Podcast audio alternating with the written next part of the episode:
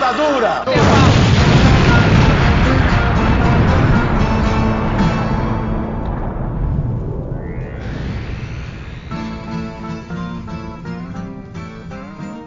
Está começando mais uma Rádio Metamorfose. Eu sou o Camarada Hidalgo, o seu host e editor do programa, e estou aqui com a nossa jornalista é, política, Júlia Guiar.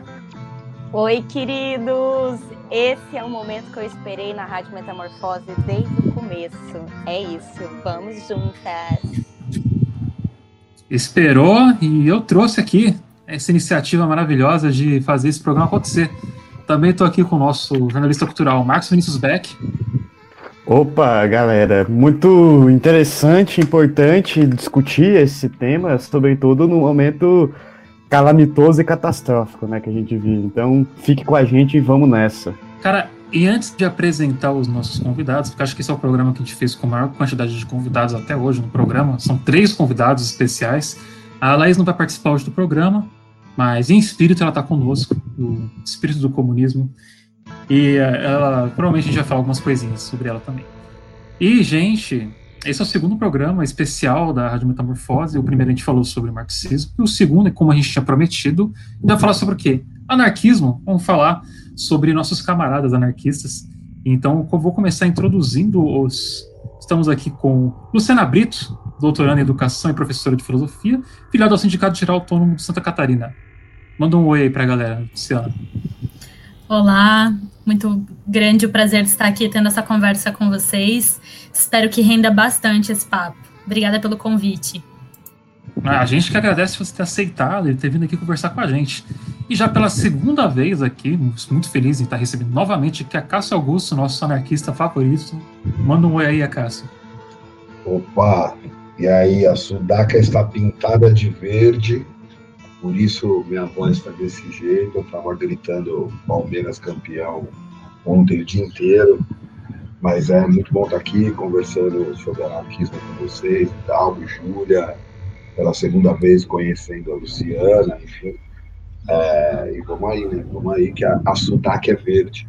Com certeza. Tipo, é para quem não sabe, o Palmeiras ganhou a Libertadores no sábado do dia 30 de janeiro de 2021 então esse é o motivo do abatimento do Acácio. O homem está muito feliz e muito abatido de ressaca, sem voz, mas tudo justificável. E também estamos aqui com a nossa camarada Deep Alpa, ativista anarcofeminista. Ela ajuda a gente no jornal e a gente convidou ela para conversar hoje também. Dá um oi aí, Deep. Salve, camaradas. É um prazer vir aqui trocar ideias sobre anarquismo com vocês. Obrigada pelo convite. Né, e as portas sempre vão estar abertas aqui para todos vocês que tem muito amor na nossa grande, nosso grande rádio, na nossa grande estação, que hoje ela parou no. Eu ia fazer uma ligação de estação com trem e metrô, mas me fugiu a mente porque eu estou muito louco. Então, bora direto para a pauta que a gente tem muito que conversar. Bora lá. Mais rapidinho aqui, antes da gente entrar no programa de hoje, eu quero convidar vocês a conhecer a nossa página na Benfeitoria, que vai estar linkado no post. Lá você pode dar uma olhada como a gente está fazendo para poder agariar fundos para manter o jornal funcionando. Então, se você quiser ajudar o JM e o nosso podcast Rádio Metamorfose, dá um clique no link e dá uma olhada lá nas doações que podem ser feitas mensalmente para o jornal. Elas vão de 10 reais ao mês até 100 reais. E é, com isso vocês conseguem manter o jornal aqui funcionando. Então dá uma, uma olhadinha no link e de volta para o programa.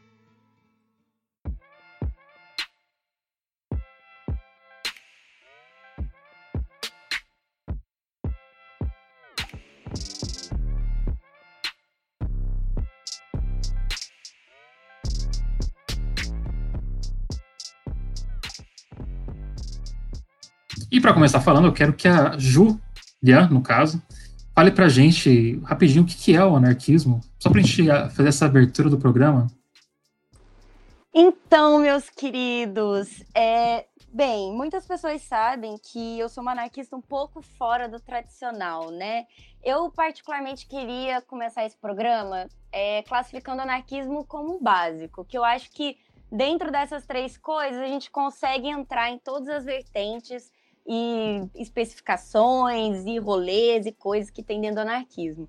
Mas anarquismo, para mim, pelo menos, é sobre autogestão, liberdade e luta. Para mim, é isso.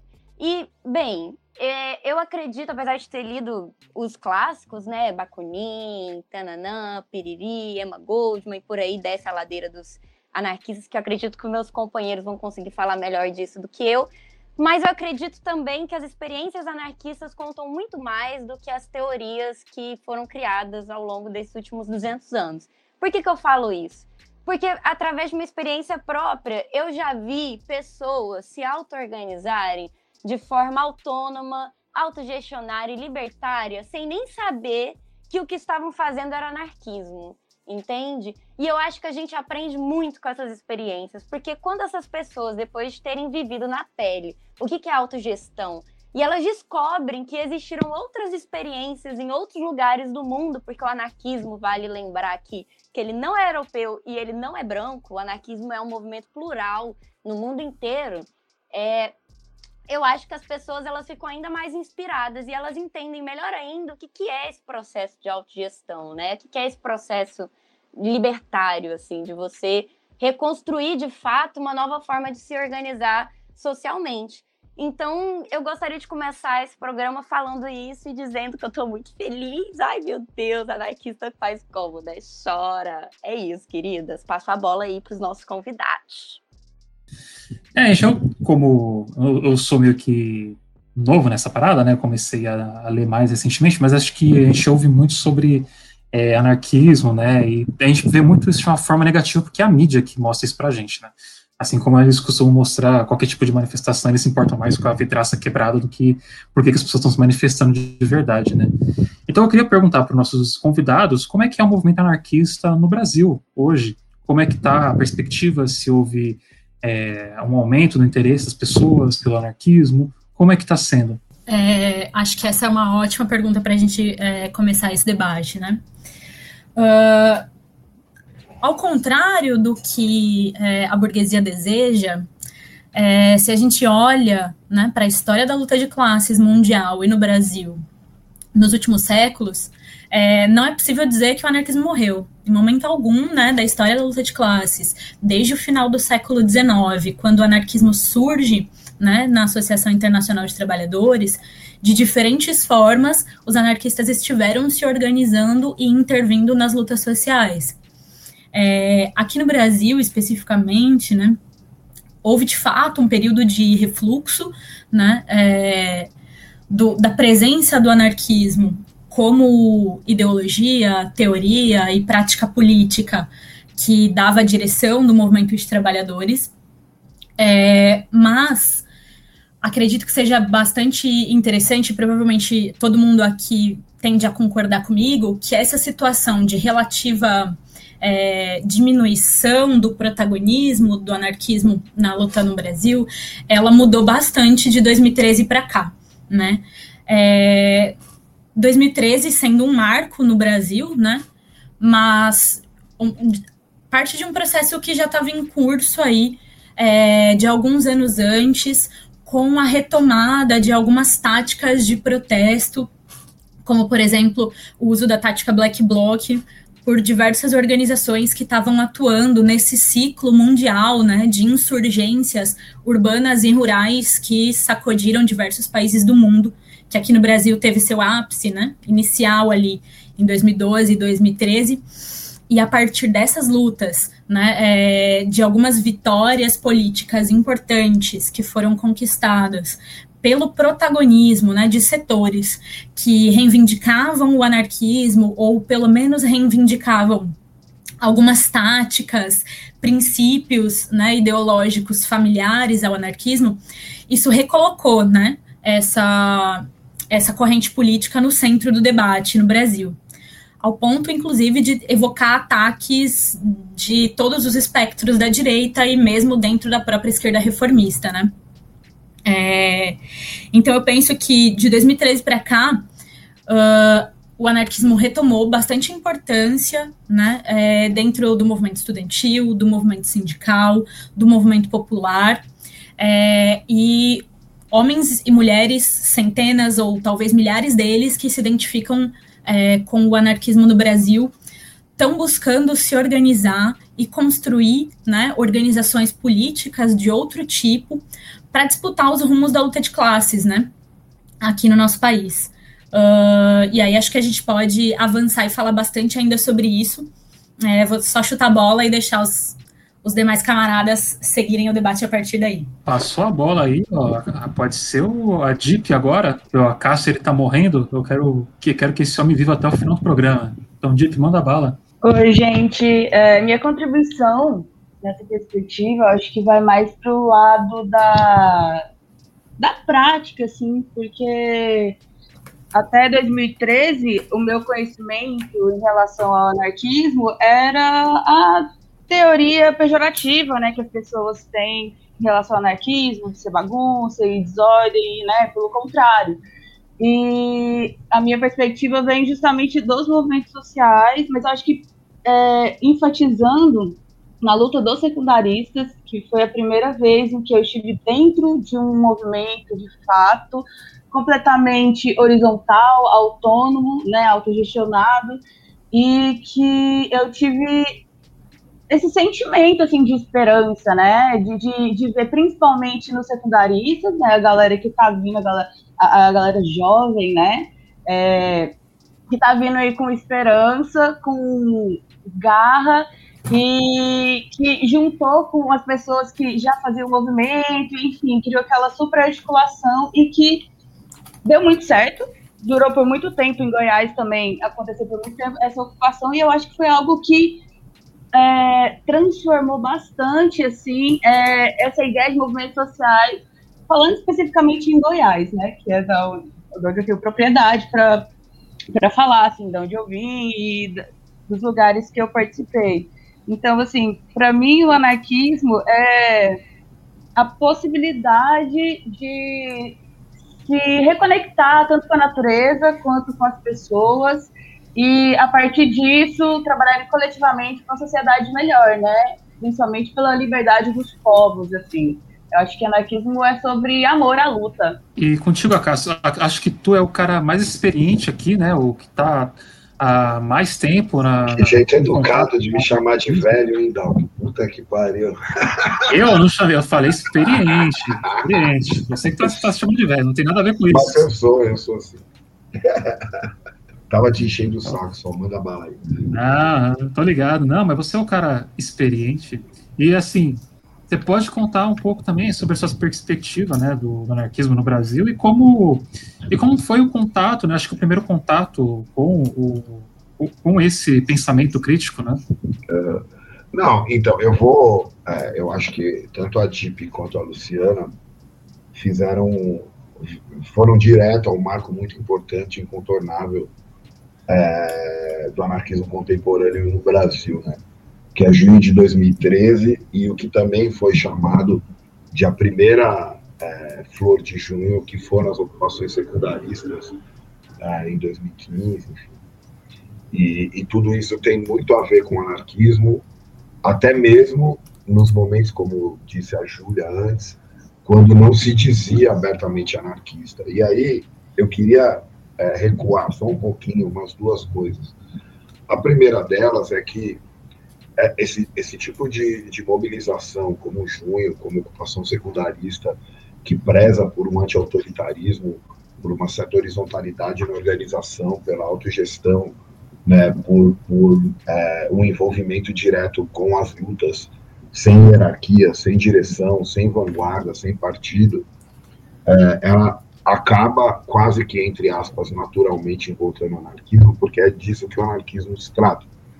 Obviamente que houveram, é, como ainda há, é, autores e, e, analistas, historiadores importantes e que fazem e que, e que produzem uma contribuição muito importante, sobretudo quando se fala de anarquismo, porque acho que diferente das outras correntes políticas, o anarquismo exige muito é, dos militantes é, uma confluência entre pensamento e ação, a ponto de, por exemplo, eu defender que não há separação entre é, teoria e prática para os anarquistas e na história dos anarquismos.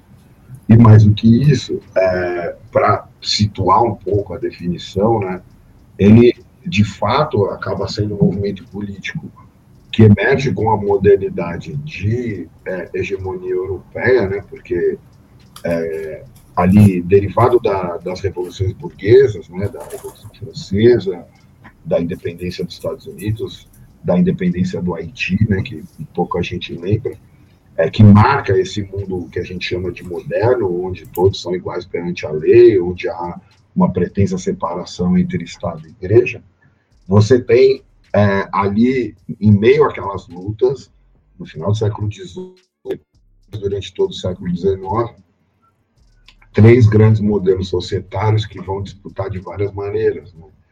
É, é, o liberalismo, enfim, e as suas várias formas também, é, que de alguma maneira sai vencedor da, da, da, da Revolução Francesa ou das revoluções burguesas em geral, né, a contestação dessa liberdade jurídica que o liberalismo professa a partir de um conjunto muito heterogêneo de ideias socialistas que, com o tempo, principalmente depois da Revolução Russa, vão ser identificadas com o marxismo, e o anarquismo ou os anarquismos, que também vão estar é, tá junto dessas lutas que contestam a liberdade formal, é, contrapondo a igualdade real que não, que não existia, que não existe no capitalismo, mas sem abrir mão da necessidade dessa liberdade. Então, o anarquismo surge como uma forma de atuação, de contestação, de organização é, é, da emergente classe trabalhadora e vai ser vocalizado por é, autores que estavam envolvidos nessas lutas, né? seja o Proudhon, seja o Bakunin, seja Luiz Michel, seja o Sebastian Faure, né? É, sempre muito ligados com é, educação, com formação de centros culturais, com o que os, os espanhóis chamavam de ateneus, né? Então, é, acho que diferente, por exemplo, do marxismo, o anarquismo ele se define por um conjunto de práticas heterogêneas e heterodoxas. Por isso que ele não tem uma organização escolástica, né? Obviamente que há pessoas que se reconheçam como malatestianos, bakuministas ou prudonianos, mas isso não é muito comum. Né? É, o mais comum é as pessoas identificarem a sua relação com o anarquismo a partir de uma prática específica da qual ela participa. Então você tem anarco-sindicalismo, anarco-comunismo, anarco-individualismo, é, mais, mais contemporaneamente anarco-veganismo, anarco-feminismo, anarco-queer, enfim. Então, o que acontece, para tentar resumir, que eu já me alonguei muito, é que, de fato, o anarquismo vai ter uma grande primeira onda de formação nas, na, na, na, luta ali dos trabalhadores da Europa, vai sofrer um duro golpe no final do século XIX, onde é, anarquismo vai virar sinônimo de violência e de terrorismo, com fortíssimas perseguições judiciais a todos os trabalhadores militantes, mas ainda assim vai se continuar vai continuar relevante e, e, e muitas vezes é, eclipsado né, por, por, por outros movimentos. Então, por exemplo, a participação ativa dos anarquistas na Revolução Russa, até a traição bolchevique, é, a própria é, Revolução Espanhola, né, que os anarquistas seguraram num país que era 80% de, de analfabetos, mas que o, enraizamento das organizações dos trabalhadores lá, como a CNT, a FAI, né, a atuação de sujeitos como Bonaventura Duruti, é, Federica Montseny, é, é, era muito grande, mas foi massacrado pela própria geopolítica da época, quando os fascistas, os católicos e os nazistas apoiaram a reação de Franco, e a França e a Inglaterra liberal se fez de louca, não viu o que estava acontecendo, mesmo tendo depois né, o quadro famoso do, do, do Picasso, Guernica, e, de fato, muitos historiadores vão é, localizar, por exemplo, George Woodcock, é, como a, a, Revolução a Revolução Espanhola como o último grande aparecimento histórico dos anarquistas.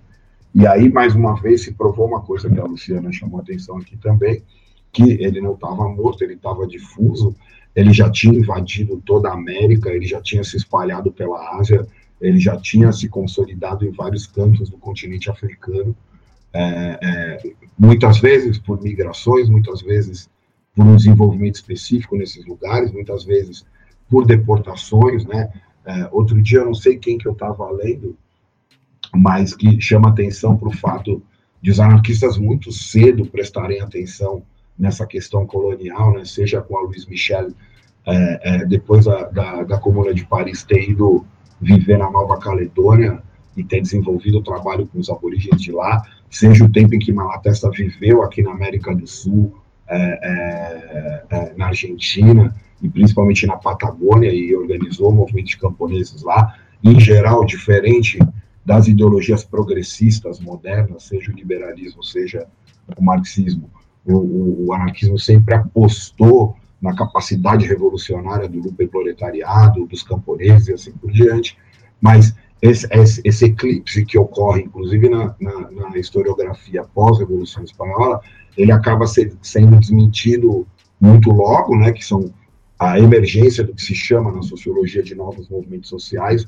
Então, tudo que se conheceu ali em 68, com o movimento de trabalhadores e estudantes na França, é, com a emergência dos movimentos ecologistas, antimilitaristas, o movimento negro nos Estados Unidos, a explosão do feminismo, também, de novo, muito naturalmente, eu coloco naturalmente entre aspas aqui, esses movimentos de lutas específicas vão se identificar com o anarquismo, vão se identificar com o pensamento libertário, e ele acaba é, sofrendo o que poderia ser uma segunda onda ali, uma, uma, uma, renovação das suas práticas, talvez não mais só ligado às questões da exploração do trabalho, mas é, ligado aos processos de subjetivação vários e às várias formas de dominação, né, do homem sobre a mulher, do adulto sobre a criança, do branco sobre o negro, é, e ele adentra o século XXI, e aí é por isso que ele é tão marcante por isso que 2013 é tão marcado pelo anarquismo, como a Luciana e a Dip lembraram aqui, ele veio para o século XXI quase como, que a, como a única possibilidade de contestação do, do, do, capitalismo, pelo menos no primeiro momento, porque os anos 90 viveram uma, uma, uma autoproclamada morte das ideologias, né, materializada na tese famosa do, do, do politólogo sino-estadunidense chamado Francis Fukuyama, que dizia que com o fim da Guerra Fria havia, uma, havia o fim da, da história, né? quer dizer, a história a partir de então seria o ajuste dentro desse liberalismo mais ou menos social, e o anarquismo vai reaparecer, não necessariamente nomeado assim, mas nessas novas lutas que nos anos 90 eu acho que estão muito é, marcadas pela insurgência de indígenas e principalmente dos indígenas do território dominado pelo Estado mexicano ali em Chiapas, como os zapatistas, e, e vai continuar se espalhando nesse sentido, sofrendo que talvez seja uma terceira onda, uma terceira renovação, que é a partir dos movimentos anti-globalização, que são os movimentos que vão se identificar com essas lutas urbanas, como 2013, a ocupação é, das escolas. Né? Então, a partir dali, o anarquismo volta a ganhar relevância, ele volta a ser debatido na maior parte das vezes de maneira pejorativa pela grande mídia, mas mesmo sendo pejorativo, abre caminho né, para uma, uma, uma, característica do, do, anarquismo contemporâneo, que é essa entrada nas universidades, né, com muita gente estudando anarquismo, muita gente é, produzindo sobre anarquismo, ou a partir do anarquismo, ou enquanto anarquistas, e aí o Brasil viveu um pouco isso também, só para dar uma nota local, né, que a gente teve um movimento muito pujante, no começo do século XX, a greve de 17 é muito conhecida. Ele continuou atuante nos sindicatos, ao contrário do que a historiografia marxista brasileira tentava vender. Os anarquistas ainda eram muito grandes até a década de 30, 40. Há um trabalho excelente de uma historiadora chamada Raquel Azevedo, chama Anarquismo uma questão de. A resistência anarquista, uma questão de identidade. Foi, acho que foi um trabalho da Unicamp, onde ela mostra como a maioria dos sindicatos, até 35, assim, tinham muitos anarquistas e muitos jornais, né, como a Plebe, o Guerra Social, enfim, os vários jornais que tinham aqui, e de fato ali durante a, a, a ditadura civil-militar de 64 e 85, os anarquistas um pouco saem de cena, mas não quer dizer que eles desapareceram. Eles vão se reorganizar, no caso de São Paulo, que é o, que, é o que eu conheço melhor, eles se organizam em torno da, da, da reativação do Centro de Cultura Social já nos anos 70. Em termos nacionais, ele se reorganiza em torno de um jornal anarquista de estudantes de filosofia da, da Universidade Federal da Bahia, é, mais ou menos coordenado por um sujeito chamado Ricardo Lipper, que hoje é professor lá, e, e, e Baqueiro, que também é um cara que trabalhava com jornalismo, que é o, o jornal Inimigo do Rei, que em algum momento vira uma espécie de jornal dos anarquistas em todo o Brasil. E aí, de novo, né, é, muita gente esquece, mas voltando para São Paulo especificamente, a formação desses primeiros movimentos, e a, inclusive a própria Central Única dos Trabalhadores, contou com é, químicos, físicos, metalúrgicos que eram anarquistas, que buscaram reativar, né, no caso de São Paulo, a FOSP, em termos nacionais, a COB, e hoje a gente está nesse momento em que é, é, é, incontornável falar de anarquismo, é incontornável compreender que existe uma força, não só entre a juventude urbana, que se manifesta no ciclo de, de revoltas de rua pós-antiglobalização, que se abre com os anarquistas na Grécia, no dezembro grego, reagindo às reformas de austeridade é, é, ali naquele país, né, depois da grande crise de 2008, mas que vai se manifestar nos indignados na Espanha, nos estudantes secundaristas do Chile, no Occupy Wall Street nos Estados Unidos, que teve como uma grande figura anarquista que morreu recentemente, recentemente o David Graeber, né, e no Brasil, como já se disse, junho de 2013, e as ocupações. Então, é, o mais interessante e o mais atrativo é essa plasticidade do anarquismo, porque ele não está, ele não é refém de uma escolástica, de uma, de uma, uma escola fundada por um sujeito, né, como, por exemplo, sei lá, marxismo, leninismo, marxismo, leninismo stalinista, marxismo, leninismo trotskista, está sempre ligado a um sujeito, ao passo que o anarquismo, ele é, por definição, a recusa da autoridade, a luta contra toda autoridade e a ação direta e autogestão. Então, se indígenas, se mulheres, se negros, se trabalhadores, se é, é, é, jovens urbanos, estudantes, enfim, é, decidem botar isso mais ou menos para operar, é, é, quase inevitável que eles acabem se interessando pelo anarquismo por sua história, por sua teoria, assim por diante. Né? Então, é, me parece, é claro que eu estou puxando a sardinha para o nosso lado, mas assim, me parece que dessa grande luta que emerge com a Revolução Burguesa e funda a modernidade, num contexto em que a modernidade se encontra em total é, colapso, né, onde as categorias políticas dizem qualquer coisa, onde uma extrema-direita é, se apropria de táticas de luta é, características do, do, socialismo, entendido em, ter, em termos amplos, né, é, o anarquismo parece que é, é, é, é quem conseguiu se, continuar relevante, sabe? E, e relevante por isso, porque ele é capaz de se alimentar e ser alimentado pelas várias lutas contemporâneas.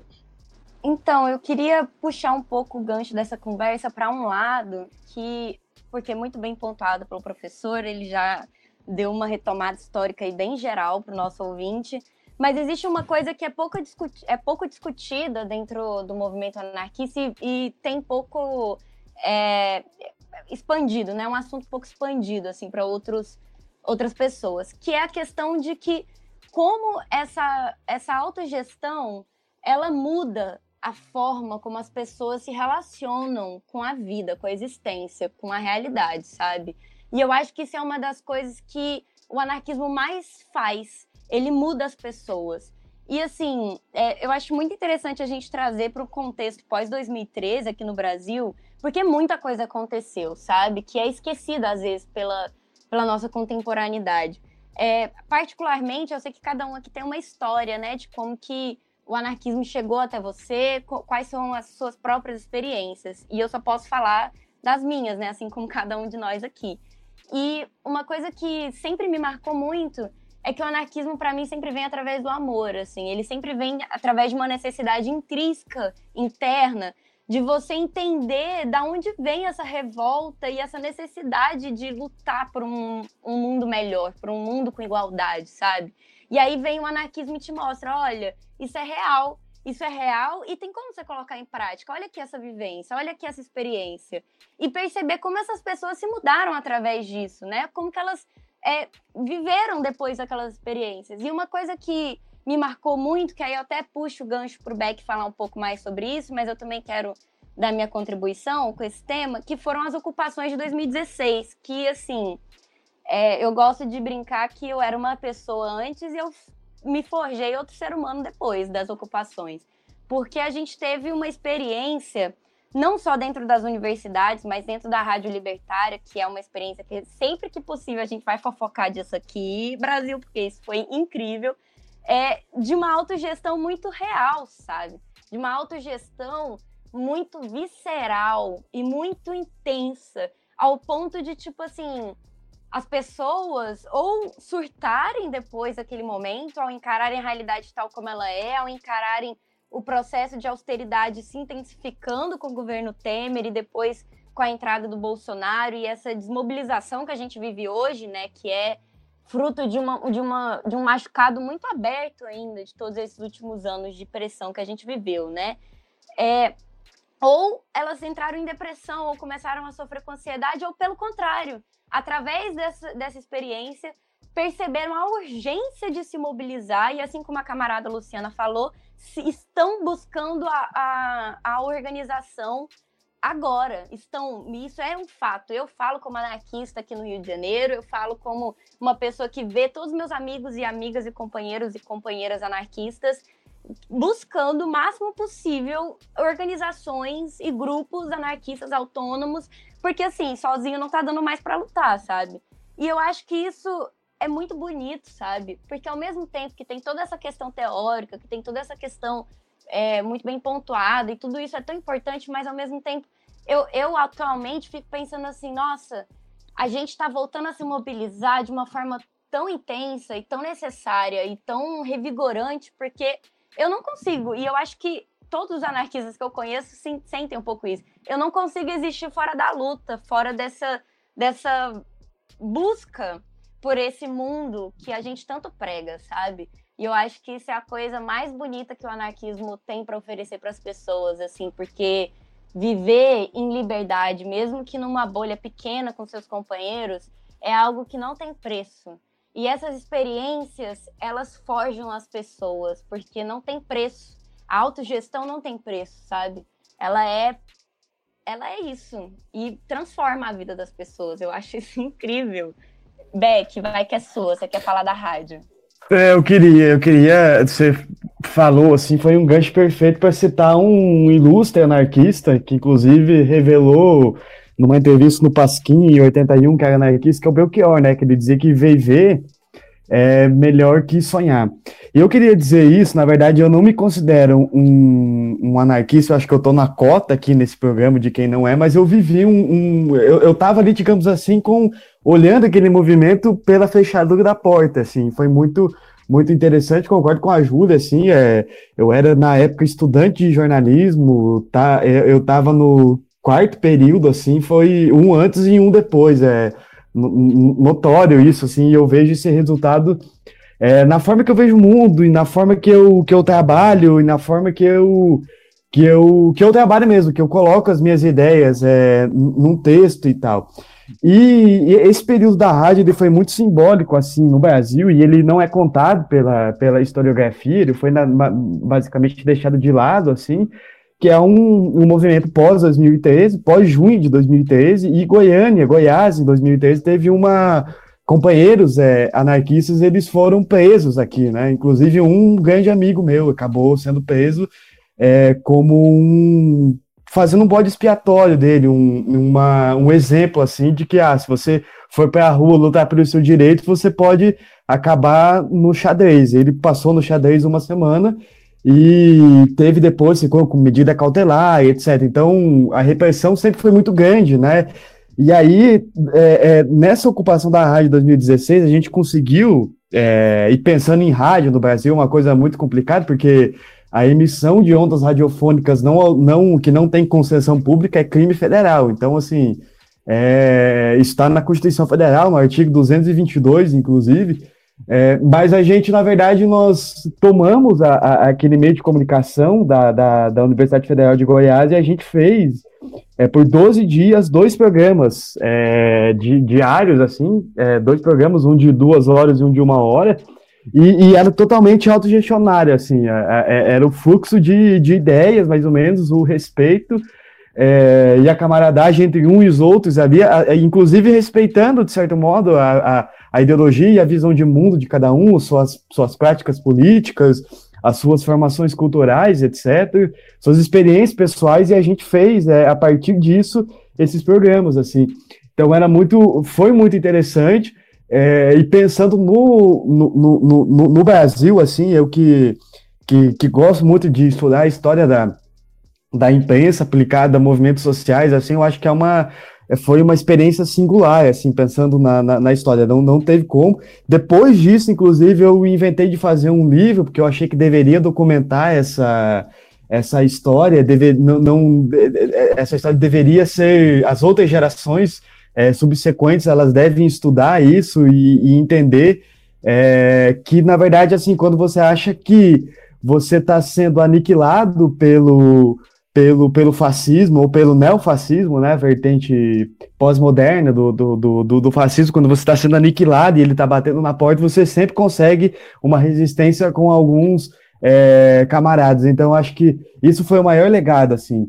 E, concordando com a Júlia, depois é, dessa experiência nossa, assim, é, eu fiz grandes, nós fizemos grandes amizades e grandes pessoas e, e foi uma, uma formação melhor do que a que a gente recebia, melhor do que o que a gente recebia em sala de aula. Então, assim, foi uma coisa é, que eu não, não, não, tive na faculdade, esse, esse, respeito com o próximo, é, essa coisa de, de compreender o movimento, né? Isso não tive, então foi é, maravilhoso. Só queria mesmo fazer essa, essa observação aí, a minha humilde contribuição. Eu acho que o, o contato que muita gente acho que tem com o anarquismo, né, assim, principal, assim, pelo, pela minha visão, é com a música, né? Que eu acho que é, o punk rock, por exemplo, apesar que a gente pode dizer que essa galera que escuta rock hoje em dia só ouve o barulhinho, não, não para para escutar as letras, né, entender o que estão escutando, mas o punk rock, acho que ele foi, acho que uma das, das grandes é, ferramentas aí para espalhar, eu acho que o, o anarquismo, digamos assim, foi assim que eu conheci pela, pelo, pela primeira vez, né, foi meu primeiro contato. Depois a gente vê pela, pela, por filmes, séries, jogos, sempre tem algo falando alguma, sempre tem algum, alguma coisa falando, né? Porque eu vejo que é algo que realmente é muito, tá muito assim palpável, né? A gente pegar na sociedade. Eu acho que uma dúvida que muita gente tem é como que é um, um, um, modelo de sociedade anarquista, né? É uma dúvida que eu tenho também, eu fico um pouco confuso de compreender, eu acho que a gente dá essa, essa clarificada para as pessoas. Eu queria perguntar para você, Luciana, é, como é que funciona esse modelo? Quais são os modelos? Porque eu imagino que, como é um movimento diferente do marxismo, que é muito mais amplo, né? É, acredito que tem vários tipos de modelos que podem ser adotados essa parte de autogestão, não é? Você pode falar com a gente um pouco sobre? Claro. É, essa é uma, uma pergunta bastante interessante, assim, e é também um dos elementos que, de, de certa forma, distinguem, né? o, o anarquismo como projeto de outros projetos sociopolíticos, né? É, acho que é, é, muito difícil se falar em um modelo de organização da, da sociedade futura a partir do anarquismo. É bastante difícil falar de um modelo fechado, no sentido de que uma das premissas mais fundamentais do anarquismo, inclusive é, enquanto teoria, né, é o entendimento de que é, o ser é aquilo que faz. Então, o que a sociedade pós-revolucionária será, será aquilo que os revolucionários dela fizerem, daquilo especificamente que o povo dela fizer. Né? É, já desde o século XIX, é, no auge das disputas né, entre Bakunin e Marx na Associação Internacional dos Trabalhadores, vai haver né, uma crítica por parte dos anarquistas e das organizações anarquistas a essas pretensões, né, de outros, outros segmentos aí do, do socialismo, de buscar é, definir, né, a, a partir da teoria científica, né, a partir da sociologia, da teoria da economia política, como deve ser a organização da sociedade futura a partir de premissas científicas, enfim. É, e, e o anarquismo vai advogar né, em defesa da, da, liberdade dos povos de construírem as suas formas de organização social com base nas suas necessidades concretas, né, nas necessidades concretas de produção da sua vida.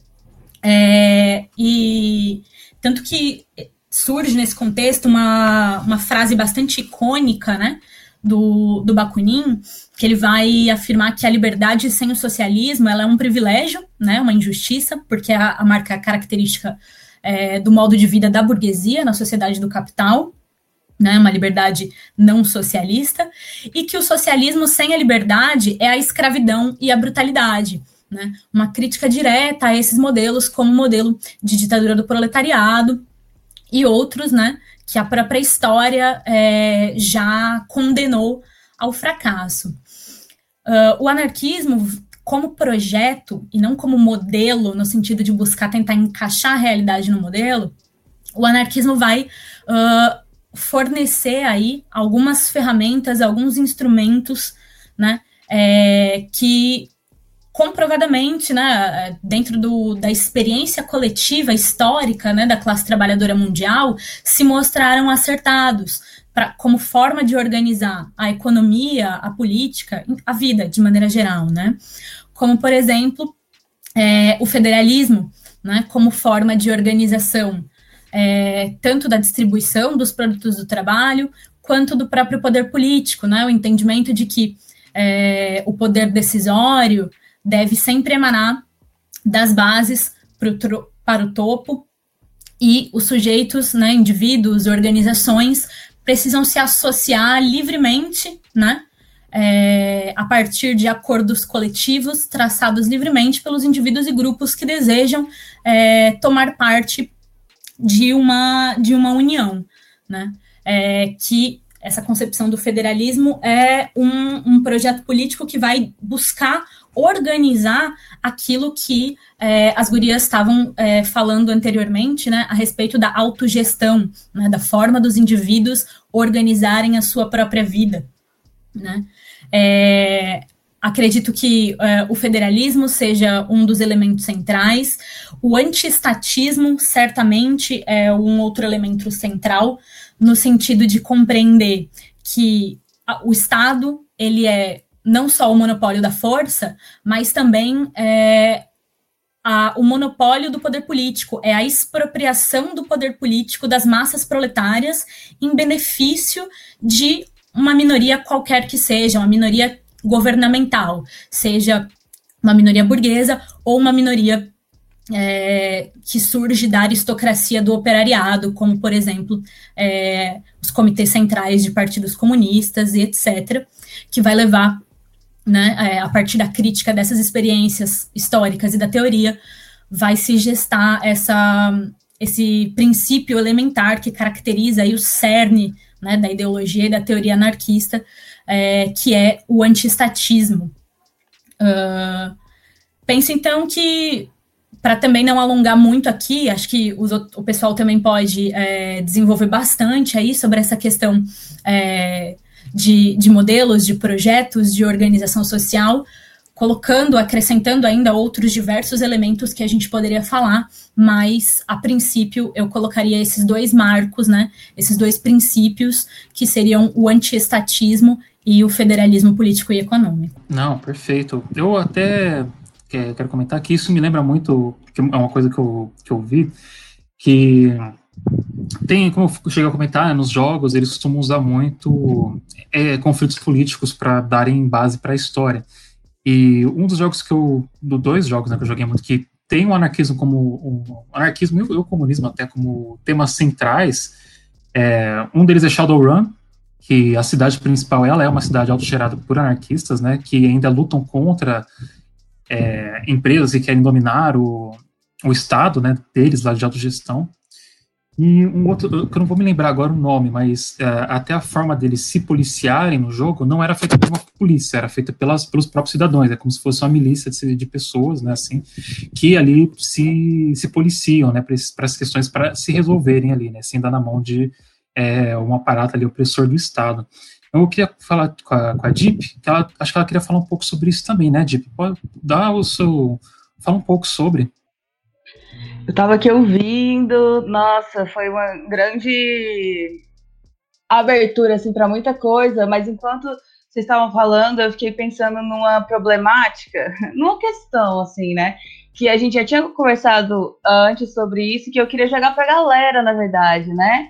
É, para a Cássia, para a Luciana e para vocês, se vocês quiserem trocar uma ideia sobre, é, falar sobre coisas que não existem, né? É, falar sobre anarcocapitalismo, né? Que é uma questão que a gente ouve muito, né? E que é, atualmente se, esse termo se popularizou como se esse termo fosse coerente, né? A gente até trocou ideia sobre isso, se falava, é, se tirava um tempo maior para falar sobre o anarcocapitalismo ou se só, só, só faria um breve comentário, né, pela, por não ter uma real importância, né, mas aí eu queria saber de vocês, meus camaradas, né, que, que tem, que tem mais a contribuir com, com, esse, com essa ideia, enfim, passa a bola. Caraca, isso é uma coisa que eu queria trazer para o programa, ainda bem que você já trouxe isso,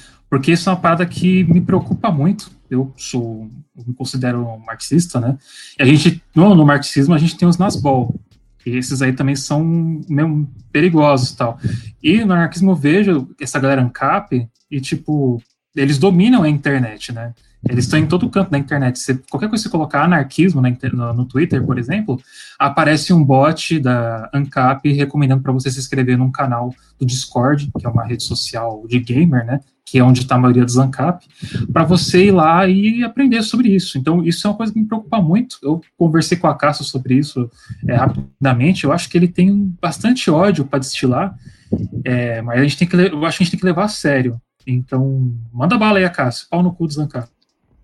Não, eu ia dizer isso, né, cara? É, é uma coisa que, por definição, não existiria. Né? Eu costumo falar que ser anarcocapitalista é igual dizer que você torce para o Grêmio e para o Inter ao mesmo tempo, para o Palmeiras e para o Corinthians, para o Vasco e para o Flamengo, enfim. É, é, uma contradição em termos.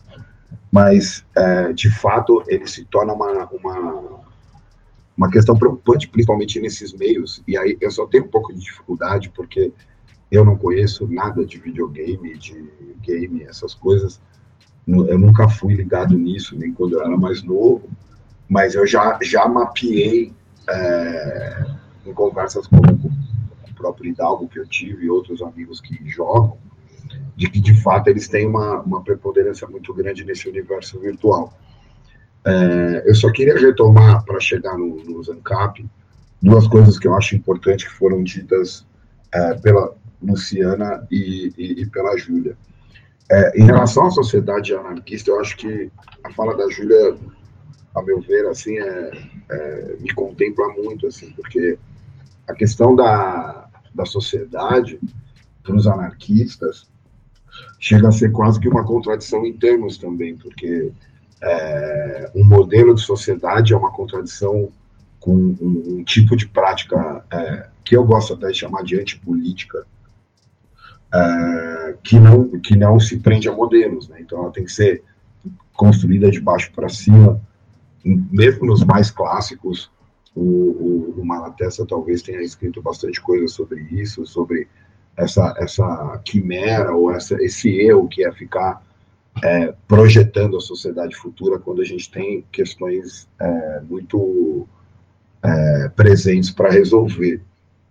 E que é, a dominação, é, ou seja, né, a própria frase que a Luciana lembrou do, do Bakunin, os anarquistas sempre tiveram muito claro que esse processo de liberdade, ele, primeiro, né, ele não é um decreto formal, e segundo, ele está atrelado a outras formas de, de, de conter essa liberdade que são ou conservadoras ou reacionárias. Então, talvez o primeiro a, digamos assim, sistematizar essa visão tenha sido o próprio Proudhon, quando ele dizia que o capital rouba o trabalho, o Estado rouba a liberdade e a igreja rouba a consciência. Né? Então, é nesse sentido que ele bota no centro dessa crítica anarquista a questão da propriedade.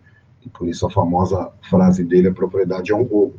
Só isso já seria o suficiente para desbancar é, qualquer relação de alguém que defende o capitalismo ou algo parecido, ou o neofeudalismo, na verdade, que é o que me parece às vezes, é, de, do, do, que tenta juntar isso com anarquismo, não faz o menor sentido, mas que, como disse a Júlia também, né, tem essa outra frase famosa, né, o, o, o, anarquismo, os anarquistas, os grupos anarquistas, os coletivos, os squatters, as associações de camponeses, os sindicatos de trabalhadores, eles estão muito, é, eles se formam muito em torno do que mobiliza eles, né? Um pouco como foi dado o exemplo aí da rádio Goiás.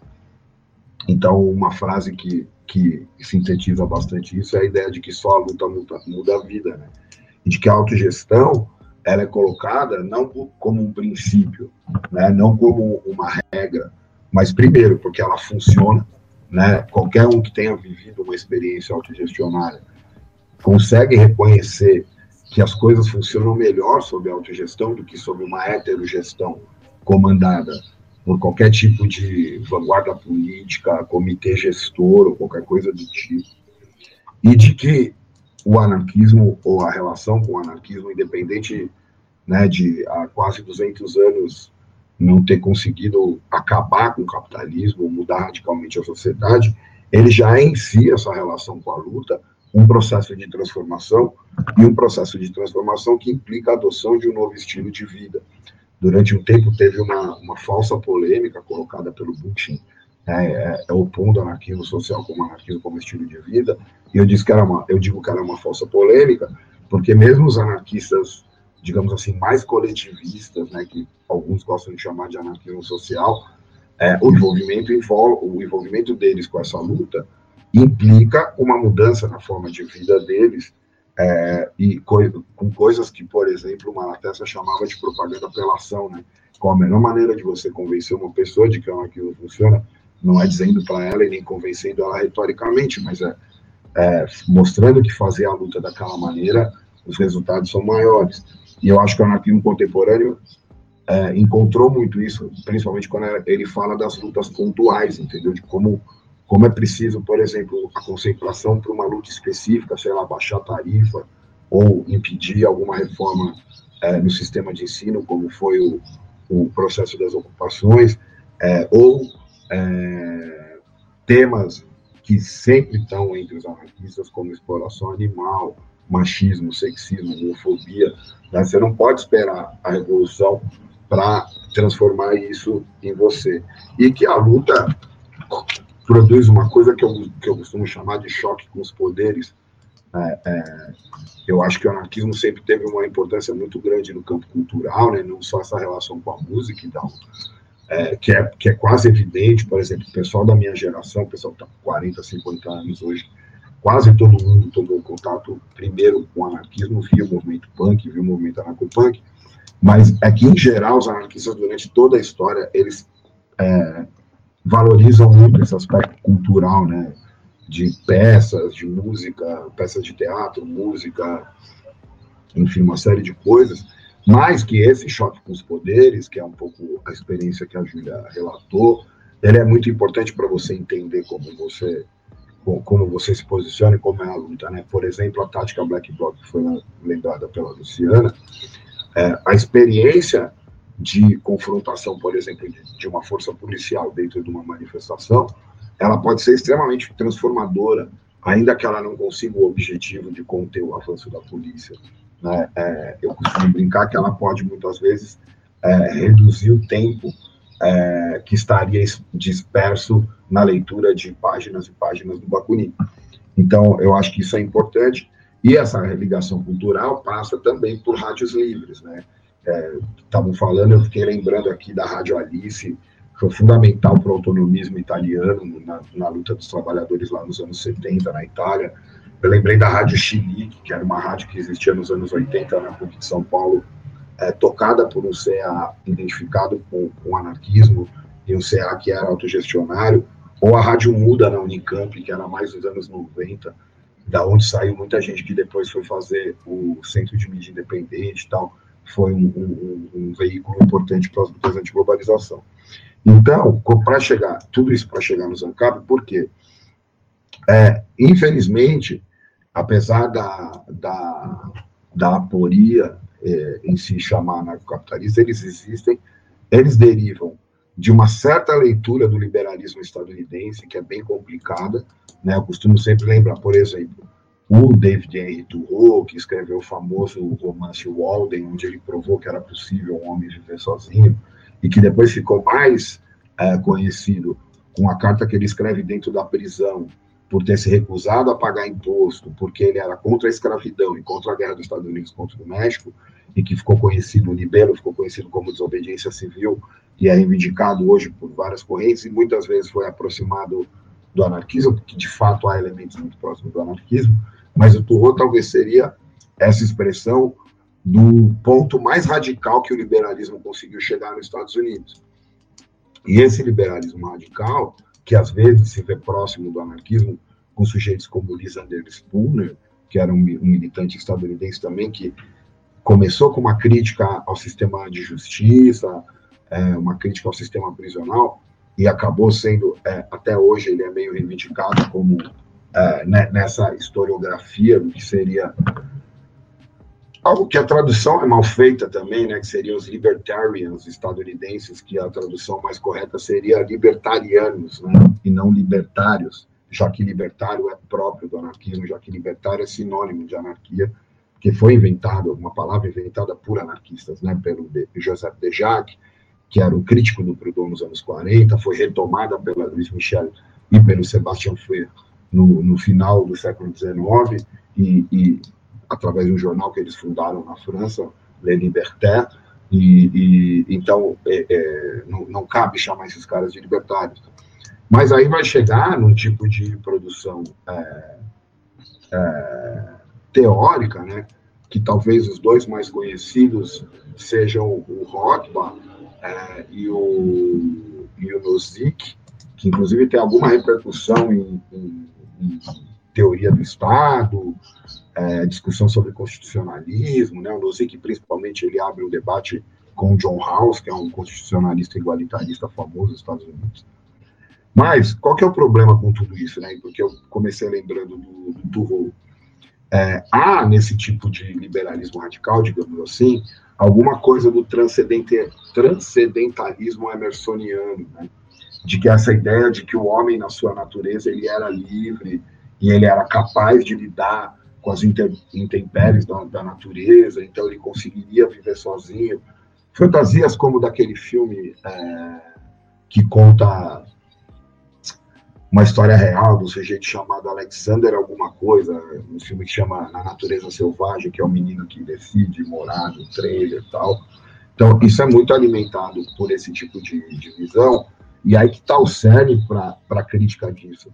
Não é só o absurdo de associar isso ao anarquismo, mas ele é, por definição, um tipo de, de pensamento não só conservador, mas potencialmente reacionário, porque idealiza um passado né, que deve ser retomado, que seria esse passado é, da experiência histórica do liberalismo estadunidense, que é esse desbravador, esse homem que vivia no meio do nada e que matava os animais ferozes e que era empreendedor, enfim.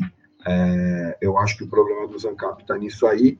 E aí, alguns desavisados é, inclusive excluindo que o anarquismo é, inevitavelmente, um tipo de prática política que nasce no seio do socialismo, né, dos social, socialismos, se é que a gente pode falar, chamar assim, né, e hoje se manifesta no que há de mais é, neonazi, na verdade. Né? Por exemplo, eu pesquiso segurança internacional, tal, é minha área de pesquisa, e eu fiz uma pesquisa não muito sistemática com canais de, canais de YouTube sobre armas, né, que faz review de arma, que ensina a mexer, que discute treinamento e tal. E a bandeirinha da minhoca lá, amarela, está em quase todos esses canais, que ao mesmo é tempo... a bandeira de Gadsden. É aquela cobrinha com fundo amarelo, tipo, escrito Don't Tread on Me, que é, não pise em mim, né? É, não pise na minhoca.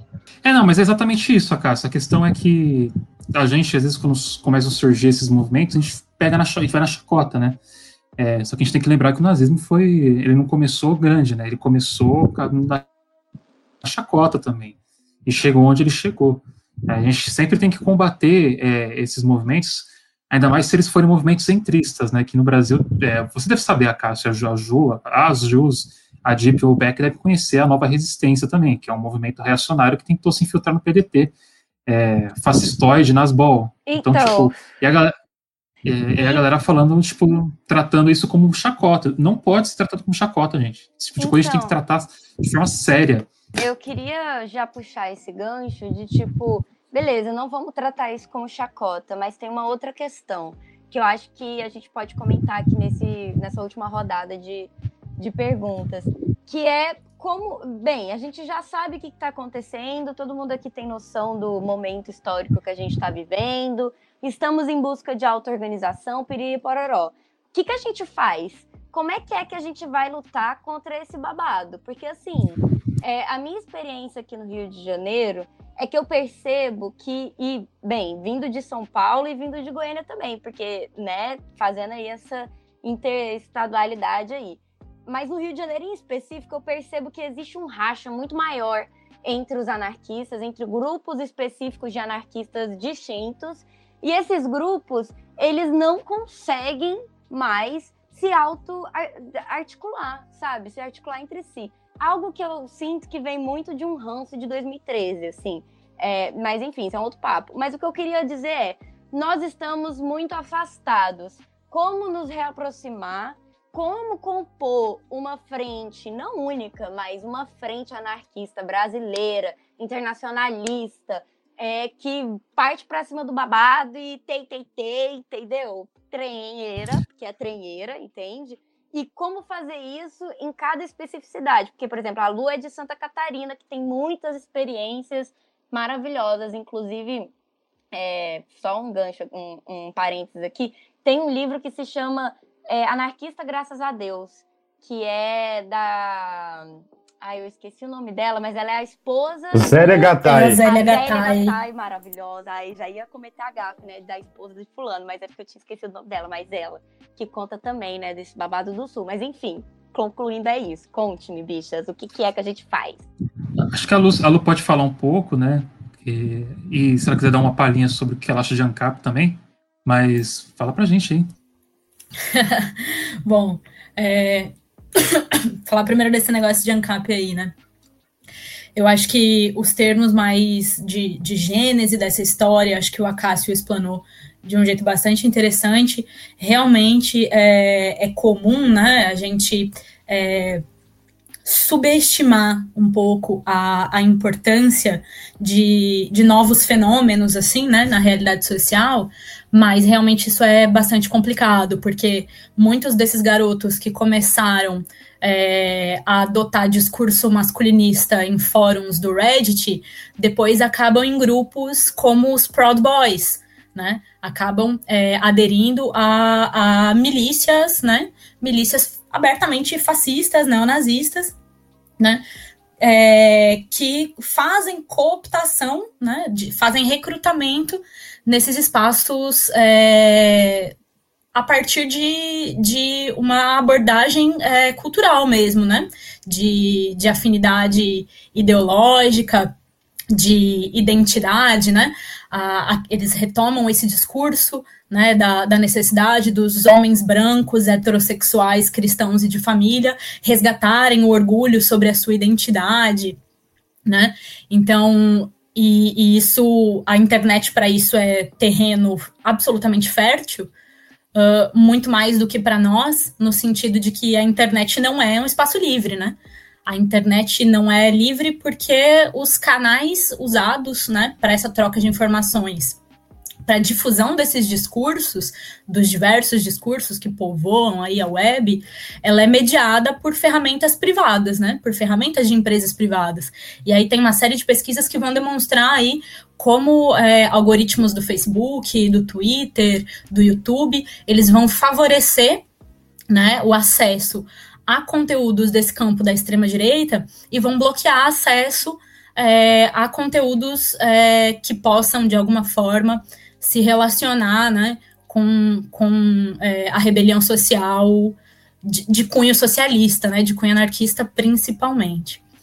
Uh, mas, enfim, né, de fato, é, é preciso travar uma luta teórica, uma luta política e uma luta em todos os sentidos, inclusive organizando a autodefesa dos movimentos né, nos territórios para combater as possibilidades de ofensiva que esses tipos de grupos alimentados por essas ideologias extremistas né, de, da direita radical estão organizando. Né.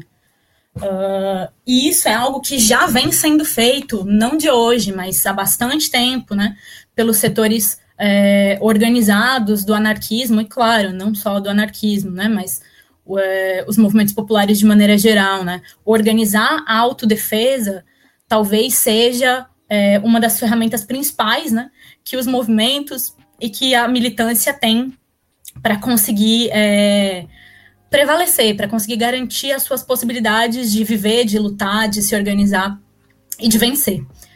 Uh, com relação à discussão da, da união, né, da, da unidade dos anarquistas, esse é um tema que não é novo, ao contrário, né, é, ele é antiquíssimo, e acho que há alguns, alguns momentos da história em que esse debate assumiu uma relevância maior, em outros assumiu uma relevância menor, mas talvez um dos pontos, um dos momentos históricos em que é, essa, essa questão né, de, de que forma construir né, a organização dos anarquistas é, de maneira mais, mais sólida e mais ampla, um dos momentos históricos talvez tenha sido ali no contexto né, do final dos anos 20, início dos anos 30 na Europa, quando é, o grupo de Alutruda, que era um grupo que faziam parte aí, é, veteranos né, da Revolução Ucraniana e da Revolução Russa, como Makhno, Arshinov,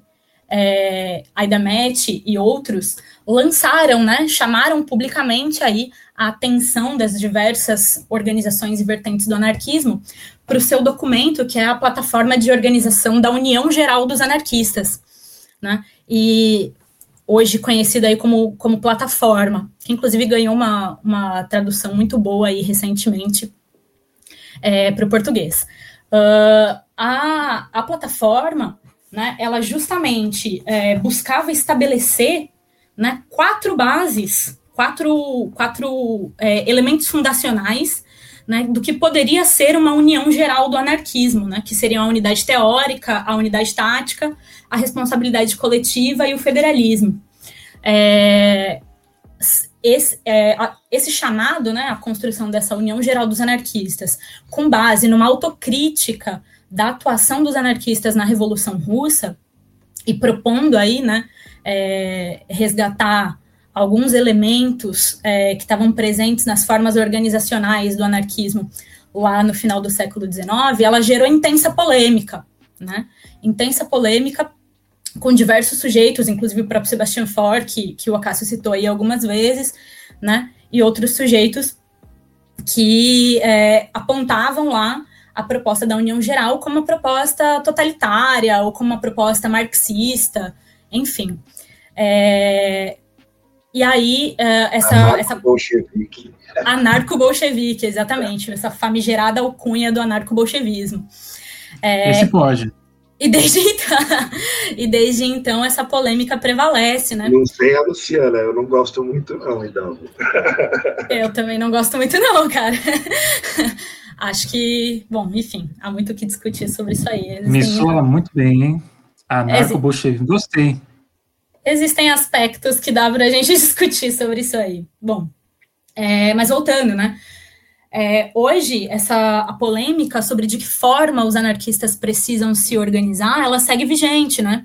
Uh, hoje existe, sei lá, um sem número, assim, eu não consigo pensar em numerar é, quantas organizações políticas que reivindicam o anarquismo no Brasil. Certamente são diversas, é, a maior parte delas com um caráter mais localizado, né, uma abrangência mais é, de nível municipal ou talvez até estadual, e poucas são é, as organizações que buscam construir aí uma presença é, a nível nacional, né, em torno de uma, uma plataforma comum, né. Uh, e de fato, há sim uma série de, é, de traços né, que foram é, presentes aí é, nas, nas lutas contemporâneas que fizeram com que houvesse né, é, choques de projetos entre esses diferentes grupos. Existem ainda propostas distintas e por isso muitas vezes é, é difícil um entendimento harmônico, mas é, considerando aí a minha curta experiência né, nessa, nessa história do que é disputar a luta de classes no Brasil a partir do anarquismo, é, acho que, em grande medida, é, esses grupos e organizações, pelo menos aqueles que têm é, uma inserção mais real, né, na, na mais real assim, todo, todas as inserções são reais, mas que eu digo é, uma capilaridade maior, né, nas lutas sociais, uh, eu consigo enxergar que as possibilidades de aliança elas sempre acontecem no terreno da prática, elas sempre acontecem no sentido de se unificar para atingir objetivos comuns. E, na verdade, me parece que isso é muito mais importante, né? Que a gente consiga é, chegar a acordos coletivos uh, em determinados pontos, ou seja, a traçar a unidade a partir da prática, do que traçar a unidade a partir de, de acordos abstratos, né? Como é, sonhar aí com talvez uma idílica possibilidade de que todos os anarquistas em um país de dimensões continentais como o Brasil compartilhem exatamente do mesmo projeto organizacional e estratégico, né? É, então, acho que, enfim, acho que é um pouco isso que eu gostaria de colocar para contribuir. É, e vamos ouvir o resto do pessoal. É, então, deixa, falar... deixa eu pegar Oi. um fio aqui, eu vou, vou tentar, o Gil, eu vou tentar ser breve. Eu acho que a Luciana foi ah, muito é que, é que, é que rapidinho, a, a, a Jeep e a Ju e o Beck, eles vão ter que sair. Eu ainda vou ficar aqui com vocês, quero fazer alguma, ainda algumas perguntas que eu acho que são muito relevantes. Então, eu só queria puxar a bola rapidinho para a Jeep, para fazer o comentário dela, daí você continua, pode ser? Não, sem problema, sem problema, já falei demais. Não, perfeito. É que, é não, que... debate aí é, é, é espinhoso. É, é, bom, né? Não, não, bom, o debate está ótimo, e é para isso que a gente está com esse programa especial hoje. Então, manda, fala um pouco aí, Jeep. Oh, foi mal, Acácio. Mas é porque a gente tá meio na correria aqui. Não, eu que me desculpo, foi mal, fala aí. Não, imagina. É... Aí, a Júlia tinha falado sobre essa questão de organizacional, né? Principalmente agora que a gente tem, é, tá com essa nova, essa nova vivência no Rio de Janeiro, tentando é, se organizar, né? Então a gente está sentindo na, na prática como é essa de como se dá essa dificuldade, né? De conseguir conversar com, com o maior número de pessoas possíveis e articular uma mudança que acaba sempre com essas questões de picuinha e de questões de ego e questão de individualidade, né? Porque enquanto a gente é independente das das discordâncias, né? A gente luta por um, por um mesmo caminho, assim, a gente luta por questões semelhantes e que abrange né, toda a população, enfim, é, é bem desgastante é, tentar se organizar, tentar trocar ideia com, a, com essa perspectiva de, de produzir, de fluir e de movimentar mesmo, assim, né?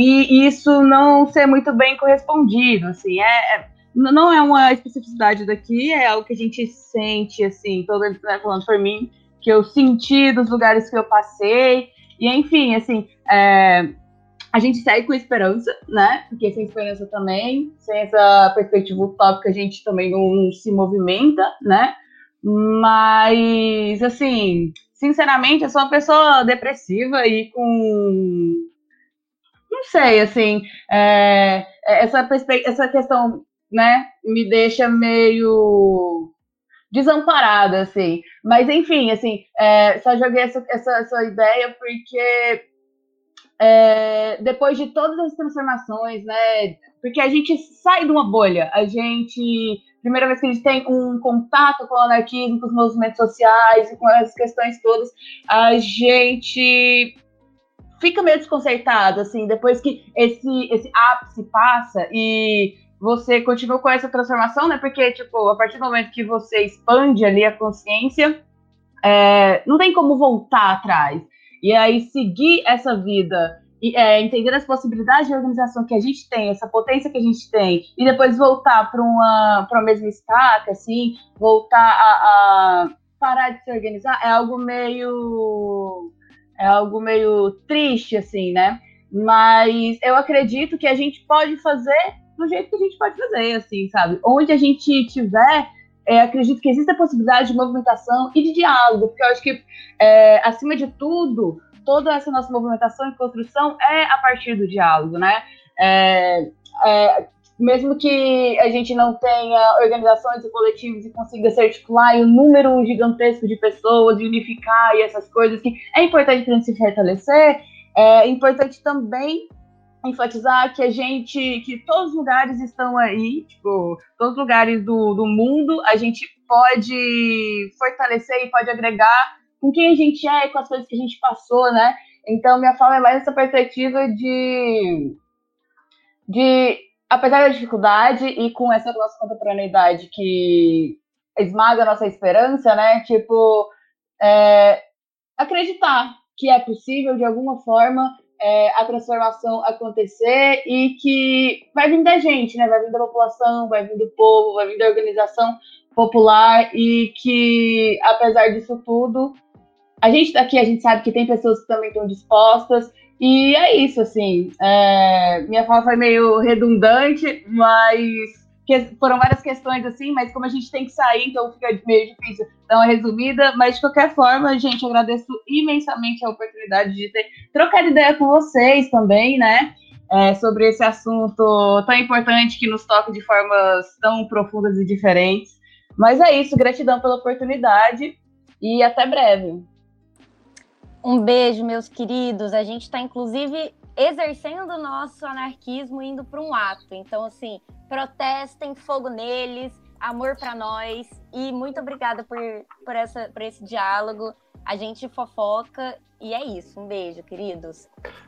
É, um, um abraço, galera. É, e eu tô saindo mesmo por afazeres proletários, né? Não tenho muita escolha. É, no domingão tem que fazer o jornal de amanhã, então é, seguindo essa labuta jornalística, e jornalista basicamente não tem, não para nunca de trabalhar, né? Então é isso, mas valeu pela, pela conversa, assim, inclusive aprendi muita coisa. Então, muito obrigado, gente. É isso. Vai lá, bom trabalho. A gente continua por aqui, que nossos ouvintes não podem não podem parar, né? E eu continuo a fala que você tinha começado, Cássio, que da, daquele gancho da Luciana. Então, é, na real é o seguinte, é, só, só para terminar, a primeira coisa, antes da, da de ter passado para a Luciana, assim, acho que existe uma trajetória muito fácil de mapear aí, de que é, isso que se chama de anarcapitalismo, libertarianismo, qualquer coisa do tipo, está ligado a uma idealização de passado e de natureza que é em si reacionária, mesmo que seja vendida como algo antissistêmico, sabe, que é um pouco a característica da alt-right contemporânea. Né? Ela, ela se afirma como antissistêmica e ela tem uma característica nova, que foi o que a Luciana chamou a atenção muito bem, de que ela se pauta nessa questão da, da identidade europeia, masculina, é, de um masculinismo muito forte, mais do que isso, ela é, reivindica o que eles chamam de etnonacionalismo, né? É, inclusive para poder, de alguma maneira, disputar o campo com outras é, lutas identitárias, vamos chamar assim, entre mil aspas. E que é aí que eles encontram com uma coisa que parece oposta, mas está mais ou menos no mesmo campo, que já tinha falado, que é o que se chama de Nasbol, ou quarta teoria política, ou as derivações da teoria do, do Alexander Dugin. É, e, claro, né, não coincidentemente, é, isso tudo está colocado dentro do campo da internet, que também, como a Luciana lembrou muito bem, eu vou acrescentar, né, não é só um espaço privado, como é um espaço militar. Né, a internet foi inventada por militares, ela é, ela é monitorada por militares, por policiais, por forças da inteligência. E aí não é coincidência que as experiências de autodefesa é, que, que, que a Luciana fez uma referência, elas são, na sua grande maioria hoje em dia, no campo, é, a partir de comunidades autóctones e assim por diante. Mas a questão da organização é, é, é, um, é um problema dentro do anarquismo, eu não sei se é ainda, mas foi um grande problema.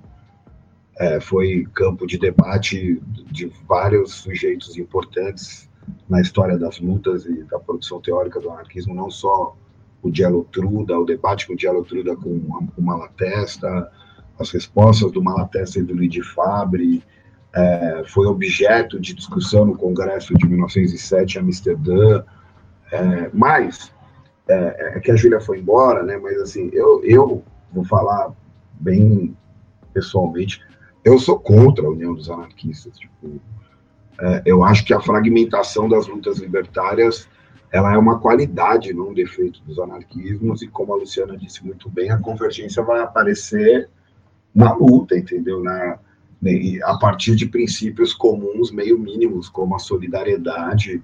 Né? Bom, eu vivi muito esse debate. É, eu, eu, comecei a.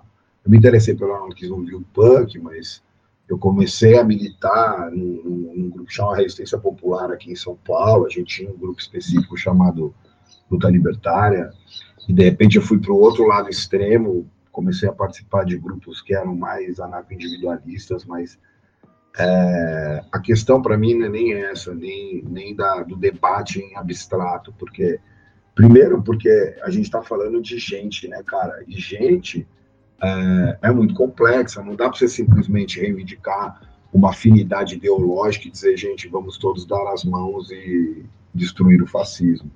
É, além de questões de divergências políticas, teóricas, é, não quero entrar em detalhes, mas eu sei muito bem quais são as fragmentações no Rio e ela passa também por ressentimentos pessoais, enfim, uma série de coisas que a gente, como anarquista, não pode ignorar. O, o, né, o bicho gente, os viventes identificados como humanos, eles são atravessados por isso. E, e não, não adianta a gente opor a isso o idealismo de união, que nunca vai acontecer e sim ter como garantia entre nós, entre os indivíduos, entre os grupos, entre as associações, é, o mínimo de solidariedade, de respeito, de, de articulação quando possível, né, de, de não é, ataque é, gratuito e assim por diante. Mas é, é, eu acho que a gente, inclusive, perdeu muito tempo discutindo organização, para ser bem sincero. É, e, e, penso que o anarquismo mais contemporâneo, tipo, do segunda década do século XXI, ele, inclusive, meio que relegou esse debate para outros lugares, principalmente porque o anarquismo passou a se, se, se confundir e se envolver com lutas específicas e trazer debates que, às vezes, até, são até mais relevantes no campo mesmo dessa, dessas lutas contra os processos de subjetivação que passa pelas questões queer, que passa pela questão dos povos autóctones, que passa pela questão do anticolonialismo, que passa pela questão é, das formas variadas de vida. E aí, não querendo dar uma solução, mas é, encaminhando um pouco a discussão com, nos termos que a Júlia havia colocado, é, eu penso, e, e, obviamente que isso é uma visão absolutamente parcial, né? E correndo até o risco aí de ser acusado de pós-moderno, coisa do tipo.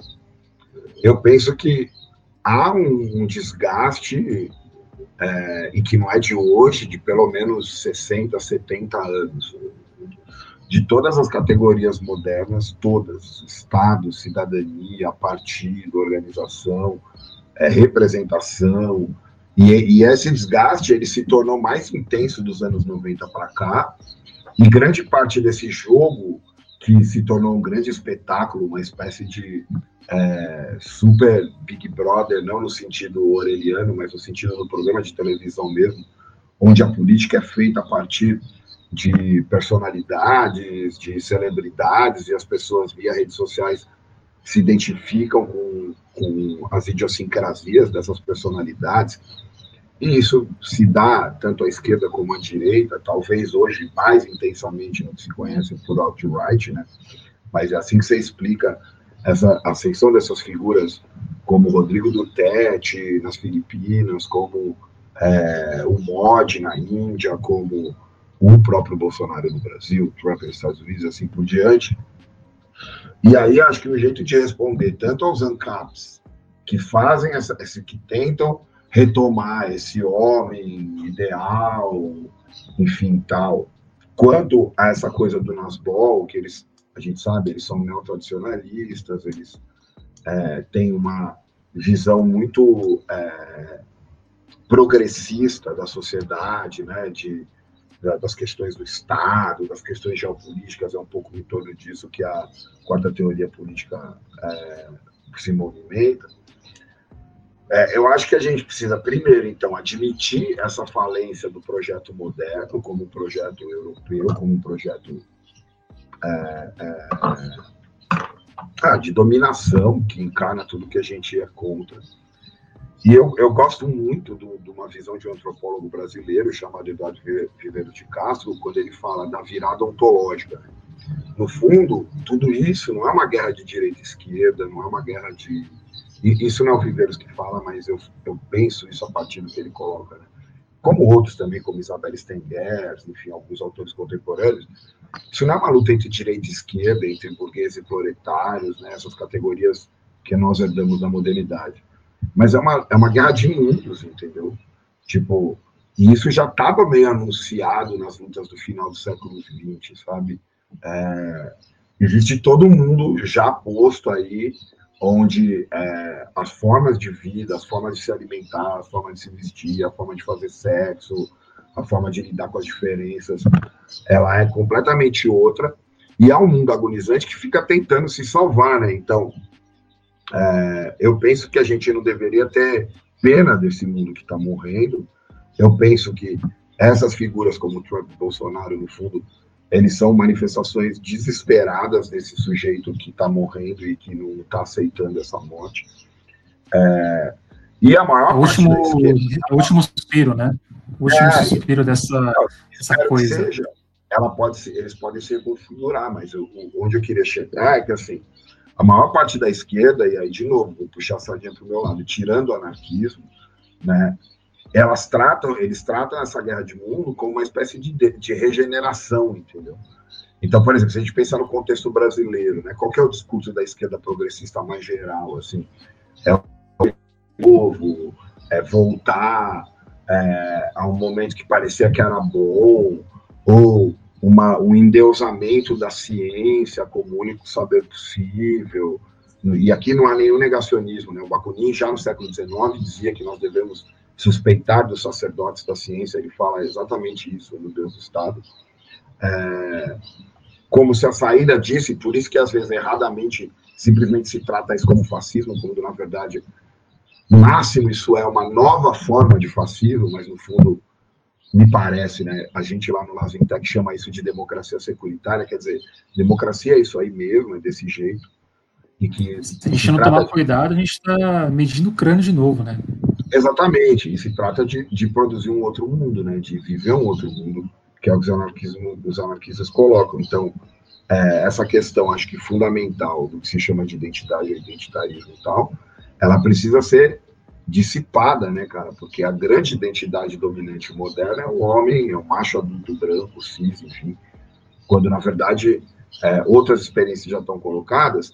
E por mais que hajam derrotas nesse campo, a gente também precisa reconhecer que os nossos antepassados, das nossas lutas, né, eles avançaram, entendeu? É, ser mulher hoje não é a mesma coisa, ser gay não é a mesma coisa, ser um trabalhador aí já é, né, é onde coisa, o capitalismo mostra a sua, a sua principal característica, mas também muita coisa mudou nessa relação. Então, é, eu penso que, assim, minha questão hoje com o anarquismo passa por ele ser a prática política, a formulação analítica, crítica, é, mais condizente para esse, esse novo mundo que, que se anuncia, sabe? Que, na verdade, já existe, já está aí, né? Tanto é que eu adoro a frase do Gucci, que ele dá uma entrevista a um jornalista alemão chamado Eric von Passen, que pergunta para ele: oh, você não tem medo de destruir toda a Espanha com essa sua luta contra o fascismo? E ele fala para o cara: não, tá vendo tudo isso aí que você tá vendo? Fomos nós que construímos. Então, se tudo isso vier à ruína, eu não temo a ruína, porque herdaremos a terra, e da terra faremos um novo mundo, porque nós trazemos um mundo novo em, nosso, em nossos corações, e esse mundo cresce a cada dia que passa. Então, esse mundo está aí, e ele não tem a ver com retomar nenhum tipo dessas categorias modernas é, é, que se mostraram insuficientes, entendeu? É, e aí que eu disse, para fechar, é, que eu penso que é, a fragmentação, que se pode chamar de fragmentação do anarquismo, é uma das nossas maiores virtudes, entendeu? A gente não precisa professar fé em nenhum autor, a gente não tem comitê central dizendo, a gente não tem burocracia do partido emitindo carteirinha, entendeu? Cada um estabelece uma relação. Óbvio, virou uma várzea, isso irrita um pouco, principalmente o pessoal que está mais tempo na luta, né? Qualquer, como quase tudo, né? Com, com essa questão da contemporaneidade, basta simplesmente, parece que tudo virou uma espécie de autodeclaração. A pessoa simplesmente fala, eu sou anarquista, e como um de imagem, ela passa a ser. Mas tem um outro lado muito interessante disso, que é assim, é, é, o anarquismo ele é incapturável nesse sentido, sabe? É, ninguém vai dizer o que, que é, ninguém vai é, é, professar, ninguém vai emitir nem caçar carteirinha de ninguém, entendeu? E, e, e as lutas estão aí, né? E não é à toa que quando a luta das mulheres se radicaliza, ela se identifica com o anarquismo. Quando a luta das comunidades LGBTQI se radicaliza, ela se identifica com o anarquismo. Quando as lutas camponesas se radicalizam, ela se identifica com o anarquismo. É, as lutas dos trabalhadores e assim por diante, entendeu? É, é, óbvio que há a grande imparcialidade nisso que eu estou falando, mas eu acredito mesmo que isso é bastante verificável de um ponto de vista objetivo, sabe? Tipo, é, minha, minha conexão a essa altura do campeonato, com 40 anos já, com o anarquismo, não é só uma questão de que é o que virou a esquerda também, né? A, a, a, o seu posicionamento político virou uma espécie de identidade também, enfim. E a minha, e minha relação com o anarquismo não é identitária, né? A relação com o anarquismo é porque eu vivi uma série de experiências que me mostram que é por aí mesmo, entendeu? Tipo, e, e, e, e que é só a partir dele que esse mundo novo vai poder ser construído. E, na verdade, ele já existe, ele está aí sendo construído, ele está germinando nos nossos corações, como dizia o Ruth. Não, eu vou dizer que não é fácil nem unir os comunistas. A gente gravou o programa aqui de, de marxismo, né? É, vocês podem falar sobre isso se vocês quiserem também. Mas a gente gravou e eu trouxe um leninista e uma trotskista. O programa terminou e, tipo, é isso, né? Tipo, eu, eu não consigo, acho que não consigo criar um diálogo, né? Digamos assim, é uma ponte para unificar a, a, as esquerdas, porque elas também são muito diversas, né?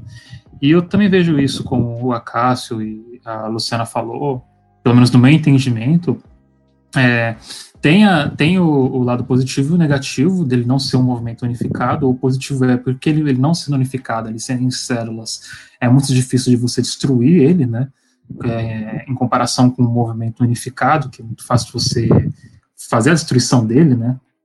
E tem essa questão também que a gente estava falando desse, desse, dos Ansbol, dos ANCAP, que eu vejo que tem uma dificuldade, a esquerda, a esquerda no geral, ela entrou muito tarde é, na, na, internet, digamos assim, né, na, na, tecnologia, porque é um meio dominado pela direita. O, os campos que, tra que trabalham né, com, com tecnologia são os campos da direita. Você pega lá engenharia, é, cálculo e, é, e por aí vai, e é um campo dominado por eles, né, o TI e tal. Então existe muita afinidade, então existe muita afinidade, muito, muito mais fácil deles trabalharem com essas ferramentas e se organizarem. E como a, a Luciana falou, essa questão dos grupos de extrema direita nos Estados Unidos, eles se organizam dessa forma. É, eu escrevi uma, uma matéria falando do Steve Bannon. Isso aí é parcialmente verdade, viu, cara? É, existe muito anarquista lidando com tecnologia. Aliás, muito mais do que o resto da, da, da esquerda, eu acho. Por exemplo, você tem é, aplicativo de mensagem desenvolvido por anarquista, você tem todo um, um servidor, que é o RiseUp, que é próprio dos anarquistas. Ah, não, sim, sim. foi inventado por um grupo anarquista, enfim, depois ele foi comprado. Então, é, é, é parcial isso aí. É que é, o problema é que a estrutura é estatal, entendeu? A estrutura é militar e é privada, como disse a Luciana. É, é, o meio, aliás, o que aconteceu foi até o contrário, assim, nos anos 90, é, a, a, a, internet ela é percebida em si como uma coisa anárquica. Companheiros embarcaram nessa quimera. Eu lembro que na época eu, eu era meio chato, assim, tipo, participava dos debates, eu falava, gente, o bagulho inventado pelo Pentágono não pode ser anarquista. Hoje a gente sabe com tranquilidade que isso é um monopólio de poucas empresas. Mas, assim, é, é, as experiências, por exemplo, do movimento anti-globalização nasceram de uma visão até bastante positiva da internet. O próprio subcomandante Marcos dizia que o seu laptop era uma arma muito mais potente que o seu fuzil da Serra Lacandona, entendeu? Onde ele botava os, os comunicados e naquela época os chats que eram feitos por e-mail é, recebiam os comunicados do Marcos e a partir dessa conexão se constituiu o que ficou conhecido como os Dias de Ação Global, com manifestações simultâneas no mundo inteiro, articulada pela internet. Não, você está 100% correto. O, quando eu me refiro à esquerda, no caso, eu estou falando mais da questão é, não só partidária, né, mas certa militância política que a gente conhece, é, marxista, ou é, que se diz uma esquerda um pouco mais liberal, digamos assim, né? E eu me refiro mais nos últimos 10 anos, é, a questão do, de ocupar as redes, no caso, que eu digo.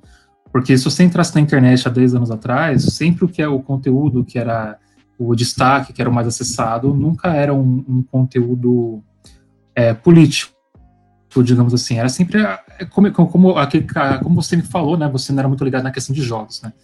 Mas esses últimos 10 anos, os influenciadores que se destacaram foram os, os, os que começaram nessa área de jogos e cultura pop. E lá mais ou menos para 2013, 2014, aconteceu um, um, eu não sei, não sei se a Luciana é, tá, tá ligada nisso, mas Luciana, você conhece o Gamergate? Acho que não. É um, é um então, o Gamergate foi um evento que aconteceu. Não, não. O Gamergate ele foi um evento que aconteceu em 2013, 2014, em que é, acusaram uma desenvolvedora de jogos mulheres de estar trocando favores sexuais com jornalistas para conseguir uma nota maior no, seu, no, no jogo dela, independente. O que era completamente mentira.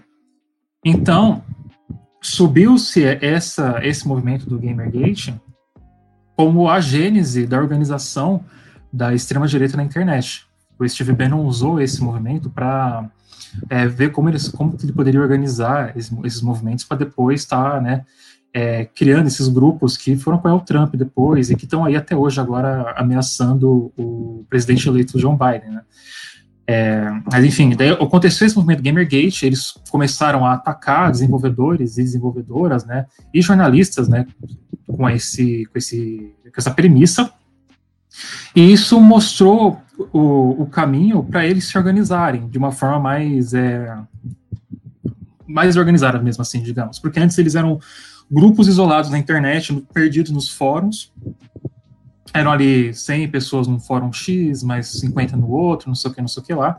E esse movimento fez com que eles se organizassem e se juntassem e criassem esse movimento. E isso foi o, o que a gente conseguiu ver depois, refletindo mais na mídia, digamos assim, né? Porque é, antes do Trump se eleger, nesse mesmo movimento do Gamergate, falando rapidamente disso, as pessoas que começaram a ser consideradas as pessoas é, é, certas, assim, confiáveis para falar sobre jogos, foram exatamente esses influenciadores de extrema direita. Isso depois foi repetido em 2016 com Trump, com os apoiadores dele, quem, quem eram os, os apoiadores, os meios de comunicação confiáveis para se informar, que o Steve Bannon ele se baseou toda essa questão do, do do Gamergate, e depois o Bolsonaro também, né? Ele, tanto que o Bolsonaro ele é, um, ele, ele é uma, um, uma pessoa muito influente que está sempre recomendando pessoas de extrema direita para o público dele consumir. Daí a gente vê surgir coisas como o movimento ANCAP se, se fortalecendo na internet, porque eles seguem o, o Trump, né?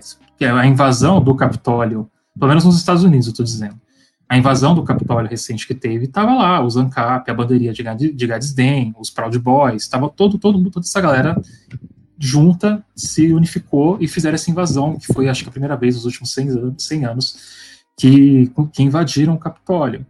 Então, quando eu falo que dessa organização, eu não estou querendo dizer que a esquerda não, não a faz. Não, eu estou dizendo que é, a direita ela faz muito melhor, fez muito melhor.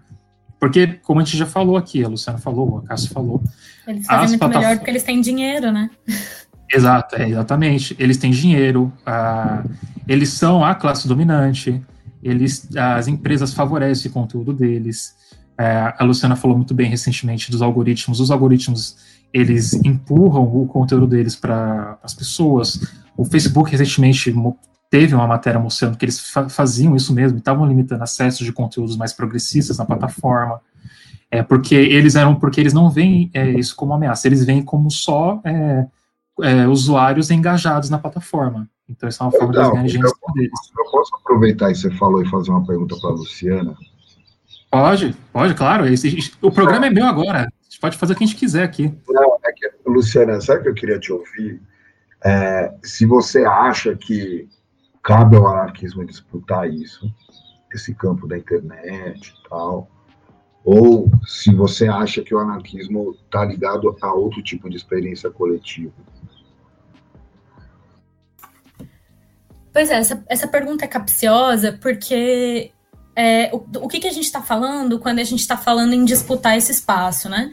Se a gente está falando em promover é, youtubers anarquistas, né, influenciadores digitais anarquistas, não sei, penso que é, pode, pode ser bastante interessante é, no sentido é, da divulgação científica, né, do, ou da propaganda, enfim, mas acho que o, a, a efetividade prática disso, né, para influenciar nos rumos da luta de classes no Brasil, né, como uma questão estratégica, talvez eu veja que não seja tão interessante assim, principalmente porque é, toda essa esse nicho, né, que é a, a, construção dessa história aí de digital influencers e páginas e canais, etc., é bastante marcado por algo que é muito pouco presente dentro do anarquismo, que é a ideia do personalismo, né?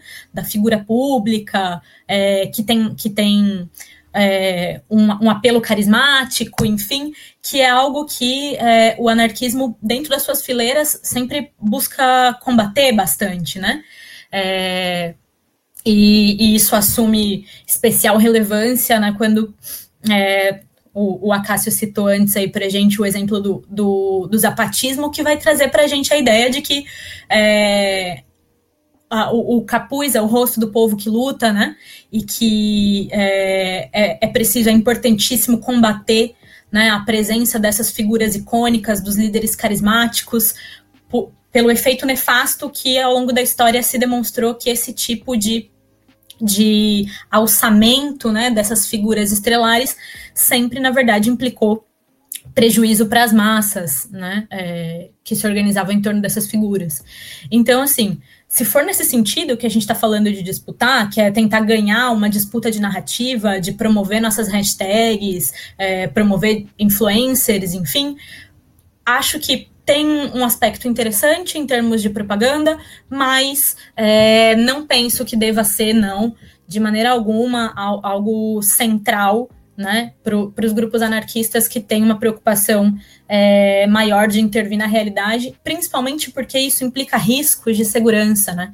É, a gente tem, a gente está falando hoje de um cenário em que é, a gente conta com uma dificuldade bastante grande de se comunicar entre nós mesmos, né, através da internet, por conta dos inúmeros mecanismos de, de perseguição política que estão implicadas no uso dessas ferramentas, é, principalmente nas ferramentas corporativas, um risco um pouco menor no uso das ferramentas de softwares livres, mas ainda existe, porque afinal de contas tem toda a questão é, dos aparelhos, das redes etc., que, que efetivamente, né, de forma material, impedem que essa seja uma disputa justa, na qual a gente possa se colocar de qualquer forma, de igual para igual, com esses sujeitos que estão alinhados aos interesses das grandes corporações da internet.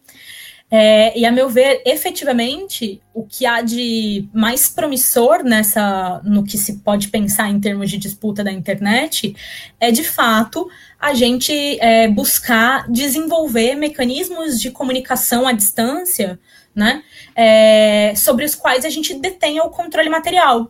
Então, nesse sentido, no sentido de se apropriar dessa ciência, da ciência tecnológica, do desenvolvimento de ferramentas tecnológicas, que é né, um, um patrimônio aí coletivo né, de toda a humanidade, e buscar reverter esses tipos de aprendizados, esses tipos de, de conhecimento, como o próprio desenvolvimento de softwares, a serviço dos povos em luta.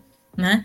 É, então, muito mais interessante é a gente buscar compreender de que formas a gente pode se apropriar do controle material das ferramentas de comunicação do que efetivamente ficar buscando cavar espaço num terreno que é, é por essência, por natureza, um terreno inimigo, né?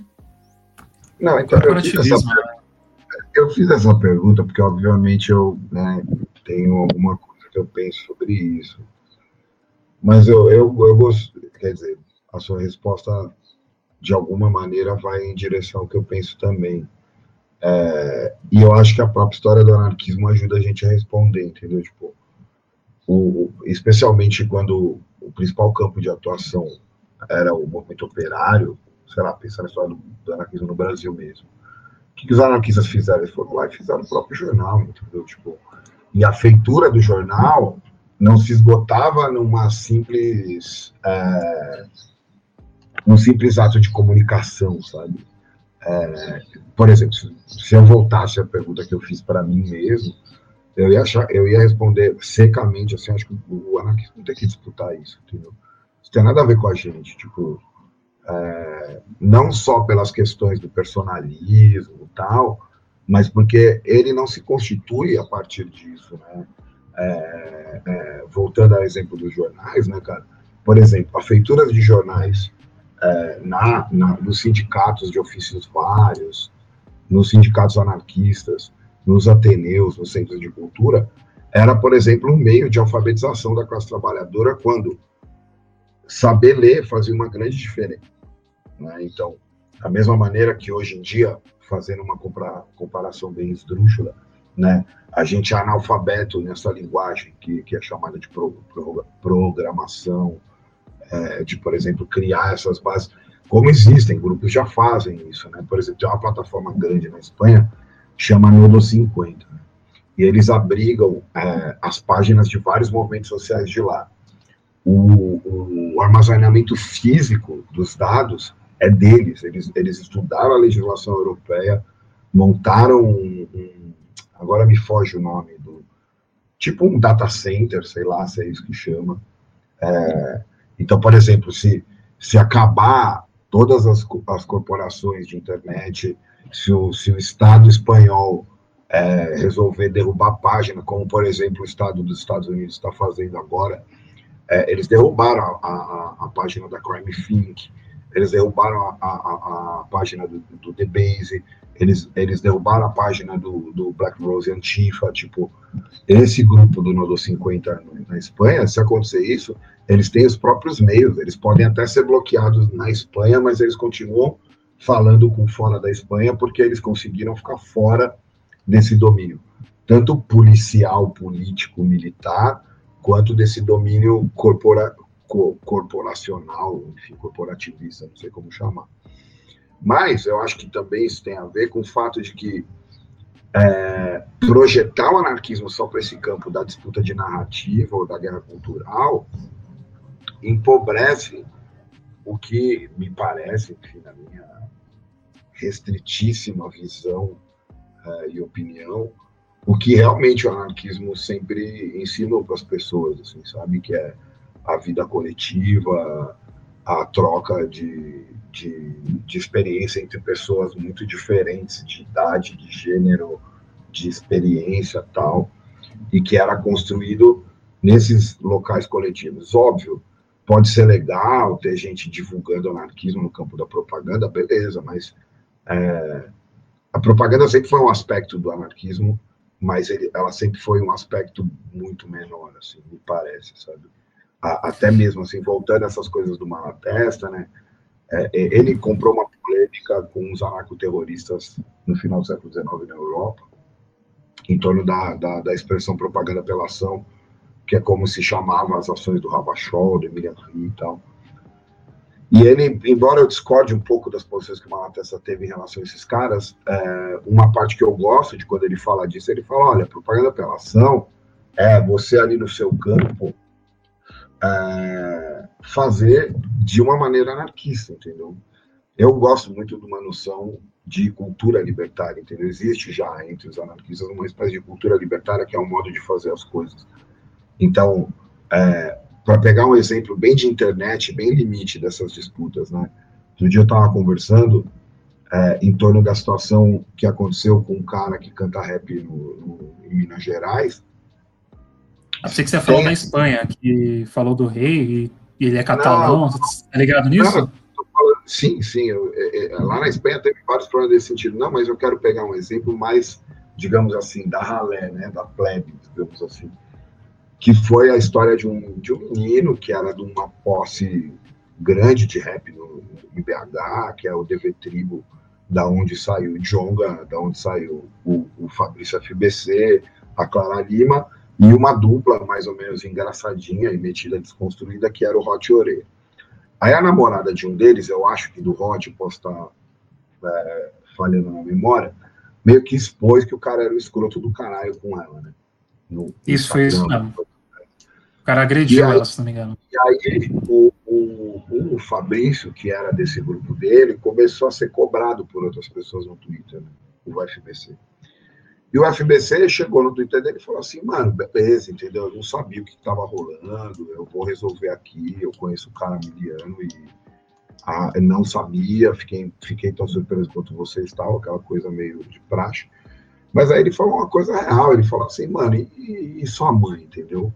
e sua amiga e sua namorada, quer dizer, você tá tão engajado aí na questão do maluco que você nem sabe quem é, de uma mina que você nem, nunca nem ouviu falar, e, e no fundo, muitas das, das pautas, digamos assim, foram é, é, tragadas, capturadas por esse espetáculo, entendeu? Então, as pessoas acham que é muito importante cada um, e aí é engraçado, né, porque é, um, é, um, é, uma espécie de narcisismo bem esquisito, de que você tem que se opinar sobre tudo que acontece com a celebridade X, com o cantor Y, com o cara R, com, sei lá, qualquer sujeito, quando na verdade o que importa é o que está acontecendo no seu entorno, entendeu? Quando que na verdade o que importa é, sei lá, também recentemente por conta da pandemia, eu vi tanta gente confundindo assistencialismo com ação direta, sabe? Tipo, é, me preocupa o anarquismo ser tragado por essa disputa espetacular, sabe?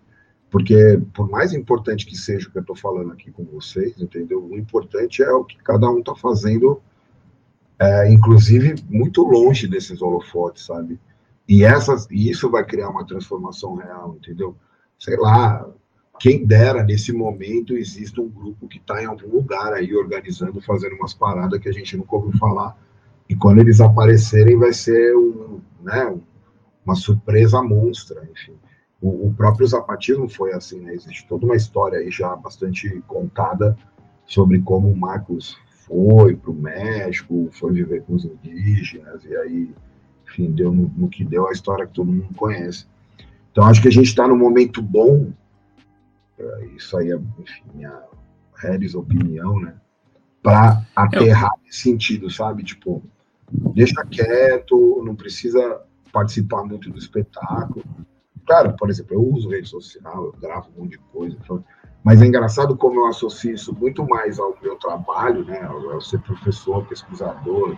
Sou professor com a Universidade Federal, eu tenho obrigação de qualquer pessoa da sociedade que me interpela, sou obrigado a falar com elas, porque é, é quem paga meu salário, né? não é o Estado que paga meu salário, são as pessoas que devem e aí eu tento, na medida muito possível, fazer todo cidadão que paga isso desfrutar minimamente do tempo que o meu trabalho me dá para pesquisa, para essas coisas. Mas é, do anarquismo propriamente dito, é, eu, eu às vezes acho que, assim, por exemplo, só para terminar no exemplo que ficou, né? Eu acho que um grupo de 12 pessoas num bairro, numa comunidade rural, é capaz de fazer muito mais pelo anarquismo do que um youtuber com 200 mil, 300 mil, 500 mil seguidores, sei lá, ou, ou ouvintes, não sei. Ah, eu, eu acho que cai naquilo da prática e para teoria, né? Que eu acho que é muito diferente do. Como a gente comentou aqui no anarquismo. Eu queria levantar essa questão, fazer essa pergunta para vocês, porque eu, eu vejo da seguinte forma: se o espaço está vazio, alguém vai ocupar ele. E nessa ocupação acaba nascendo essas deturpações, como é o, o anarcocapitalismo, né? E se não tiver ninguém lá para chegar e falar, não, não é assim, a ferramenta sempre vai mostrar para aquela pessoa aquela mesma coisa que ela está consumindo, né? Eu, eu vejo essa a importância de ocupar esses espaços, mas não na questão do personalismo, né? eu acho que isso também é um problema no, na questão do comunismo, né, dos marxistas, que a gente tem que tomar muito cuidado com esse negócio de personalismo, porque pode dar muita merda. E isso acho que para qualquer movimento, né? Tipo, é, isso é coisa de extrema direita. O marxismo sempre foi personalista. Tô zoando. Pra você, você, você, você, eu vou, falar que eu sou anarco-bolchevique também só pra te irritar, só. Botar lá no meu perfil e vou ficar mandando coisa pra você. Os caras vão achar que você é maquinofista. Ixi. Não, mas, mas assim, o que é um elogio. Vocês, mas vocês entendem o ponto que eu, que eu quero levantar? Assim, tipo, não é questão de. Não, não, a questão é que assim, se eu não tenho onde. Por exemplo, eu, eu Hidalgo de 16 anos começo a ouvir sobre anarquismo. Qual que é a, a ferramenta que eu vou usar para ir atrás sobre isso? Eu, no meu, na minha ignorância, é o Google. Eu posso cair lá na, na pesquisa, ou até no YouTube mesmo, se for pesquisar. Pode ser que eu caia em um outro vídeo, mas você, você é levado a clicar naquele que tem mais visualização, que tem mais like, que está em primeiro lugar. E não é um vídeo sobre anarquismo. Costuma ser esses vídeos sobre essas deturpações, ou então alguém que não sabe do assunto falando sobre ele, e deturpando, e por aí vai. Por isso que eu acho que é importante é, não, não ter uma, alguém, uma personificação, assim, uma pessoa para você é, projetar, não, não, sei, não sei o que lá. Talvez alguém fazendo o que a gente aqui do jornal está fazendo hoje, abrindo um espaço e trazendo pessoas que conheçam da, do, do tema para falar sobre ele. Porque se a gente deixar o vácuo, que nem eu falei, alguém vai ocupar esse vácuo, e pode ser que seja para o bem, pode ser que seja para o mal. A gente já viu que ele foi muito ocupado para o mal. É, toda essa questão da internet que a gente está falando tal, eu acho que a internet ali do começo dos anos 90, que nem o Acaso comentou, ela é muito diferente da internet que a gente vê hoje, que a gente consome hoje. Para a maioria das pessoas, a internet é rede social, sabe? Não é mais fóruns, não é mais é, páginas individuais, um por aqui por ali que as pessoas vão para se informar a internet hoje para as pessoas é, é, as redes sociais. Então, co como é que seria? Eu achei muito interessante isso que você falou, de criar um, uma rede, criar uma tecnologia própria para poder não estar sobre o, o poder dessas das grandes corporações é, e sobre o controle do Estado, né? Eu, eu acho que isso é, cai na censura, né? Que nem a gente falou, ou até na censura indireta, que é quando os algoritmos eles não acabam mostrando esse conteúdo para as pessoas, porque eles deliberadamente eles acabam escondendo ele.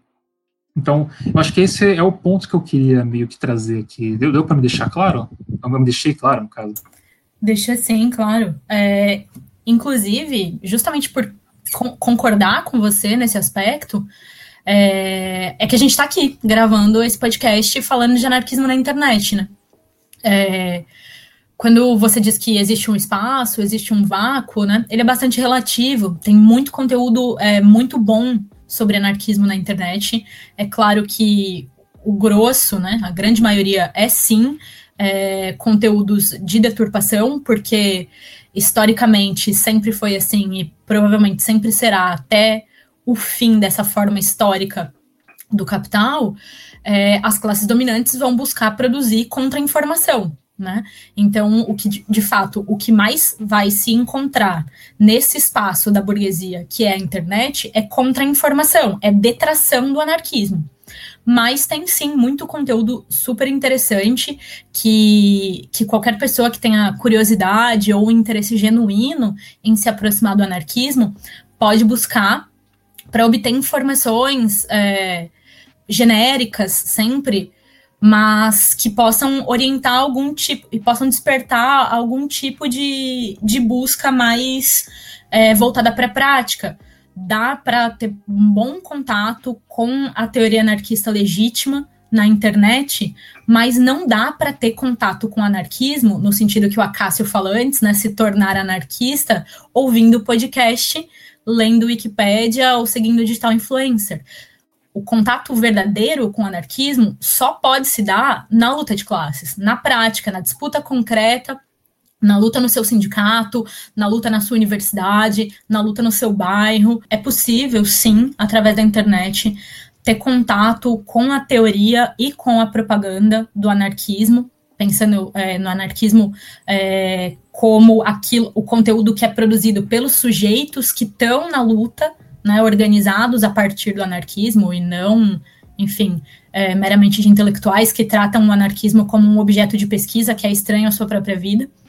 Dá para encontrar muita coisa interessante na internet, mas o único o encontro com o anarquismo é, na sua plenitude, é, como ideologia, como teoria e como prática, só é possível nas lutas sociais.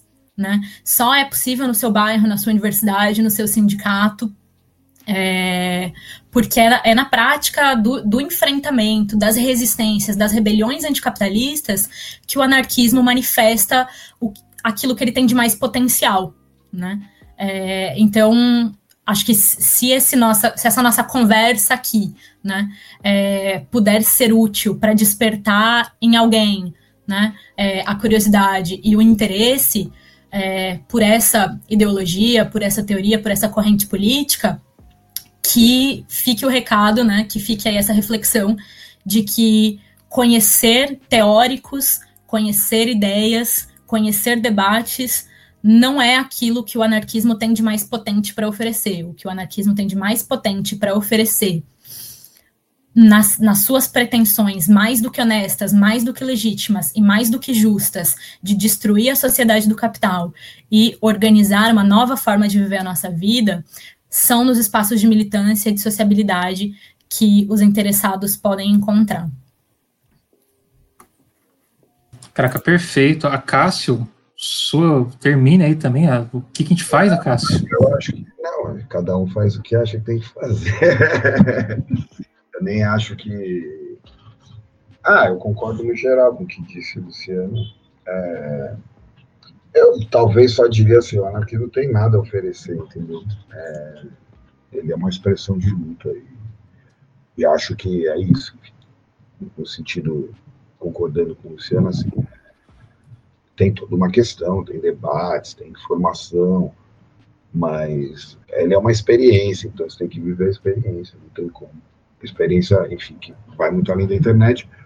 E acho, inclusive, que um dos problemas da sociedade contemporânea é excesso de comunicação, comunicação demais. Por isso que vira essa, essa algaravia, né, como dizia minha avó, é, que eu, que eu demorei muito para entender que esse ditado popular era uma grande crítica ao capitalismo, né? É, em, te, em, casa que falta pão, todo mundo grita e ninguém tem razão. Né? Cara, eu acho que é um ótimo ditado. Eu acho que o recado que fica então é se organizem. Se não, se não tiver nenhum grupo anarquista aí onde vocês estão, olha aí que oportunidade para criar um, na é verdade.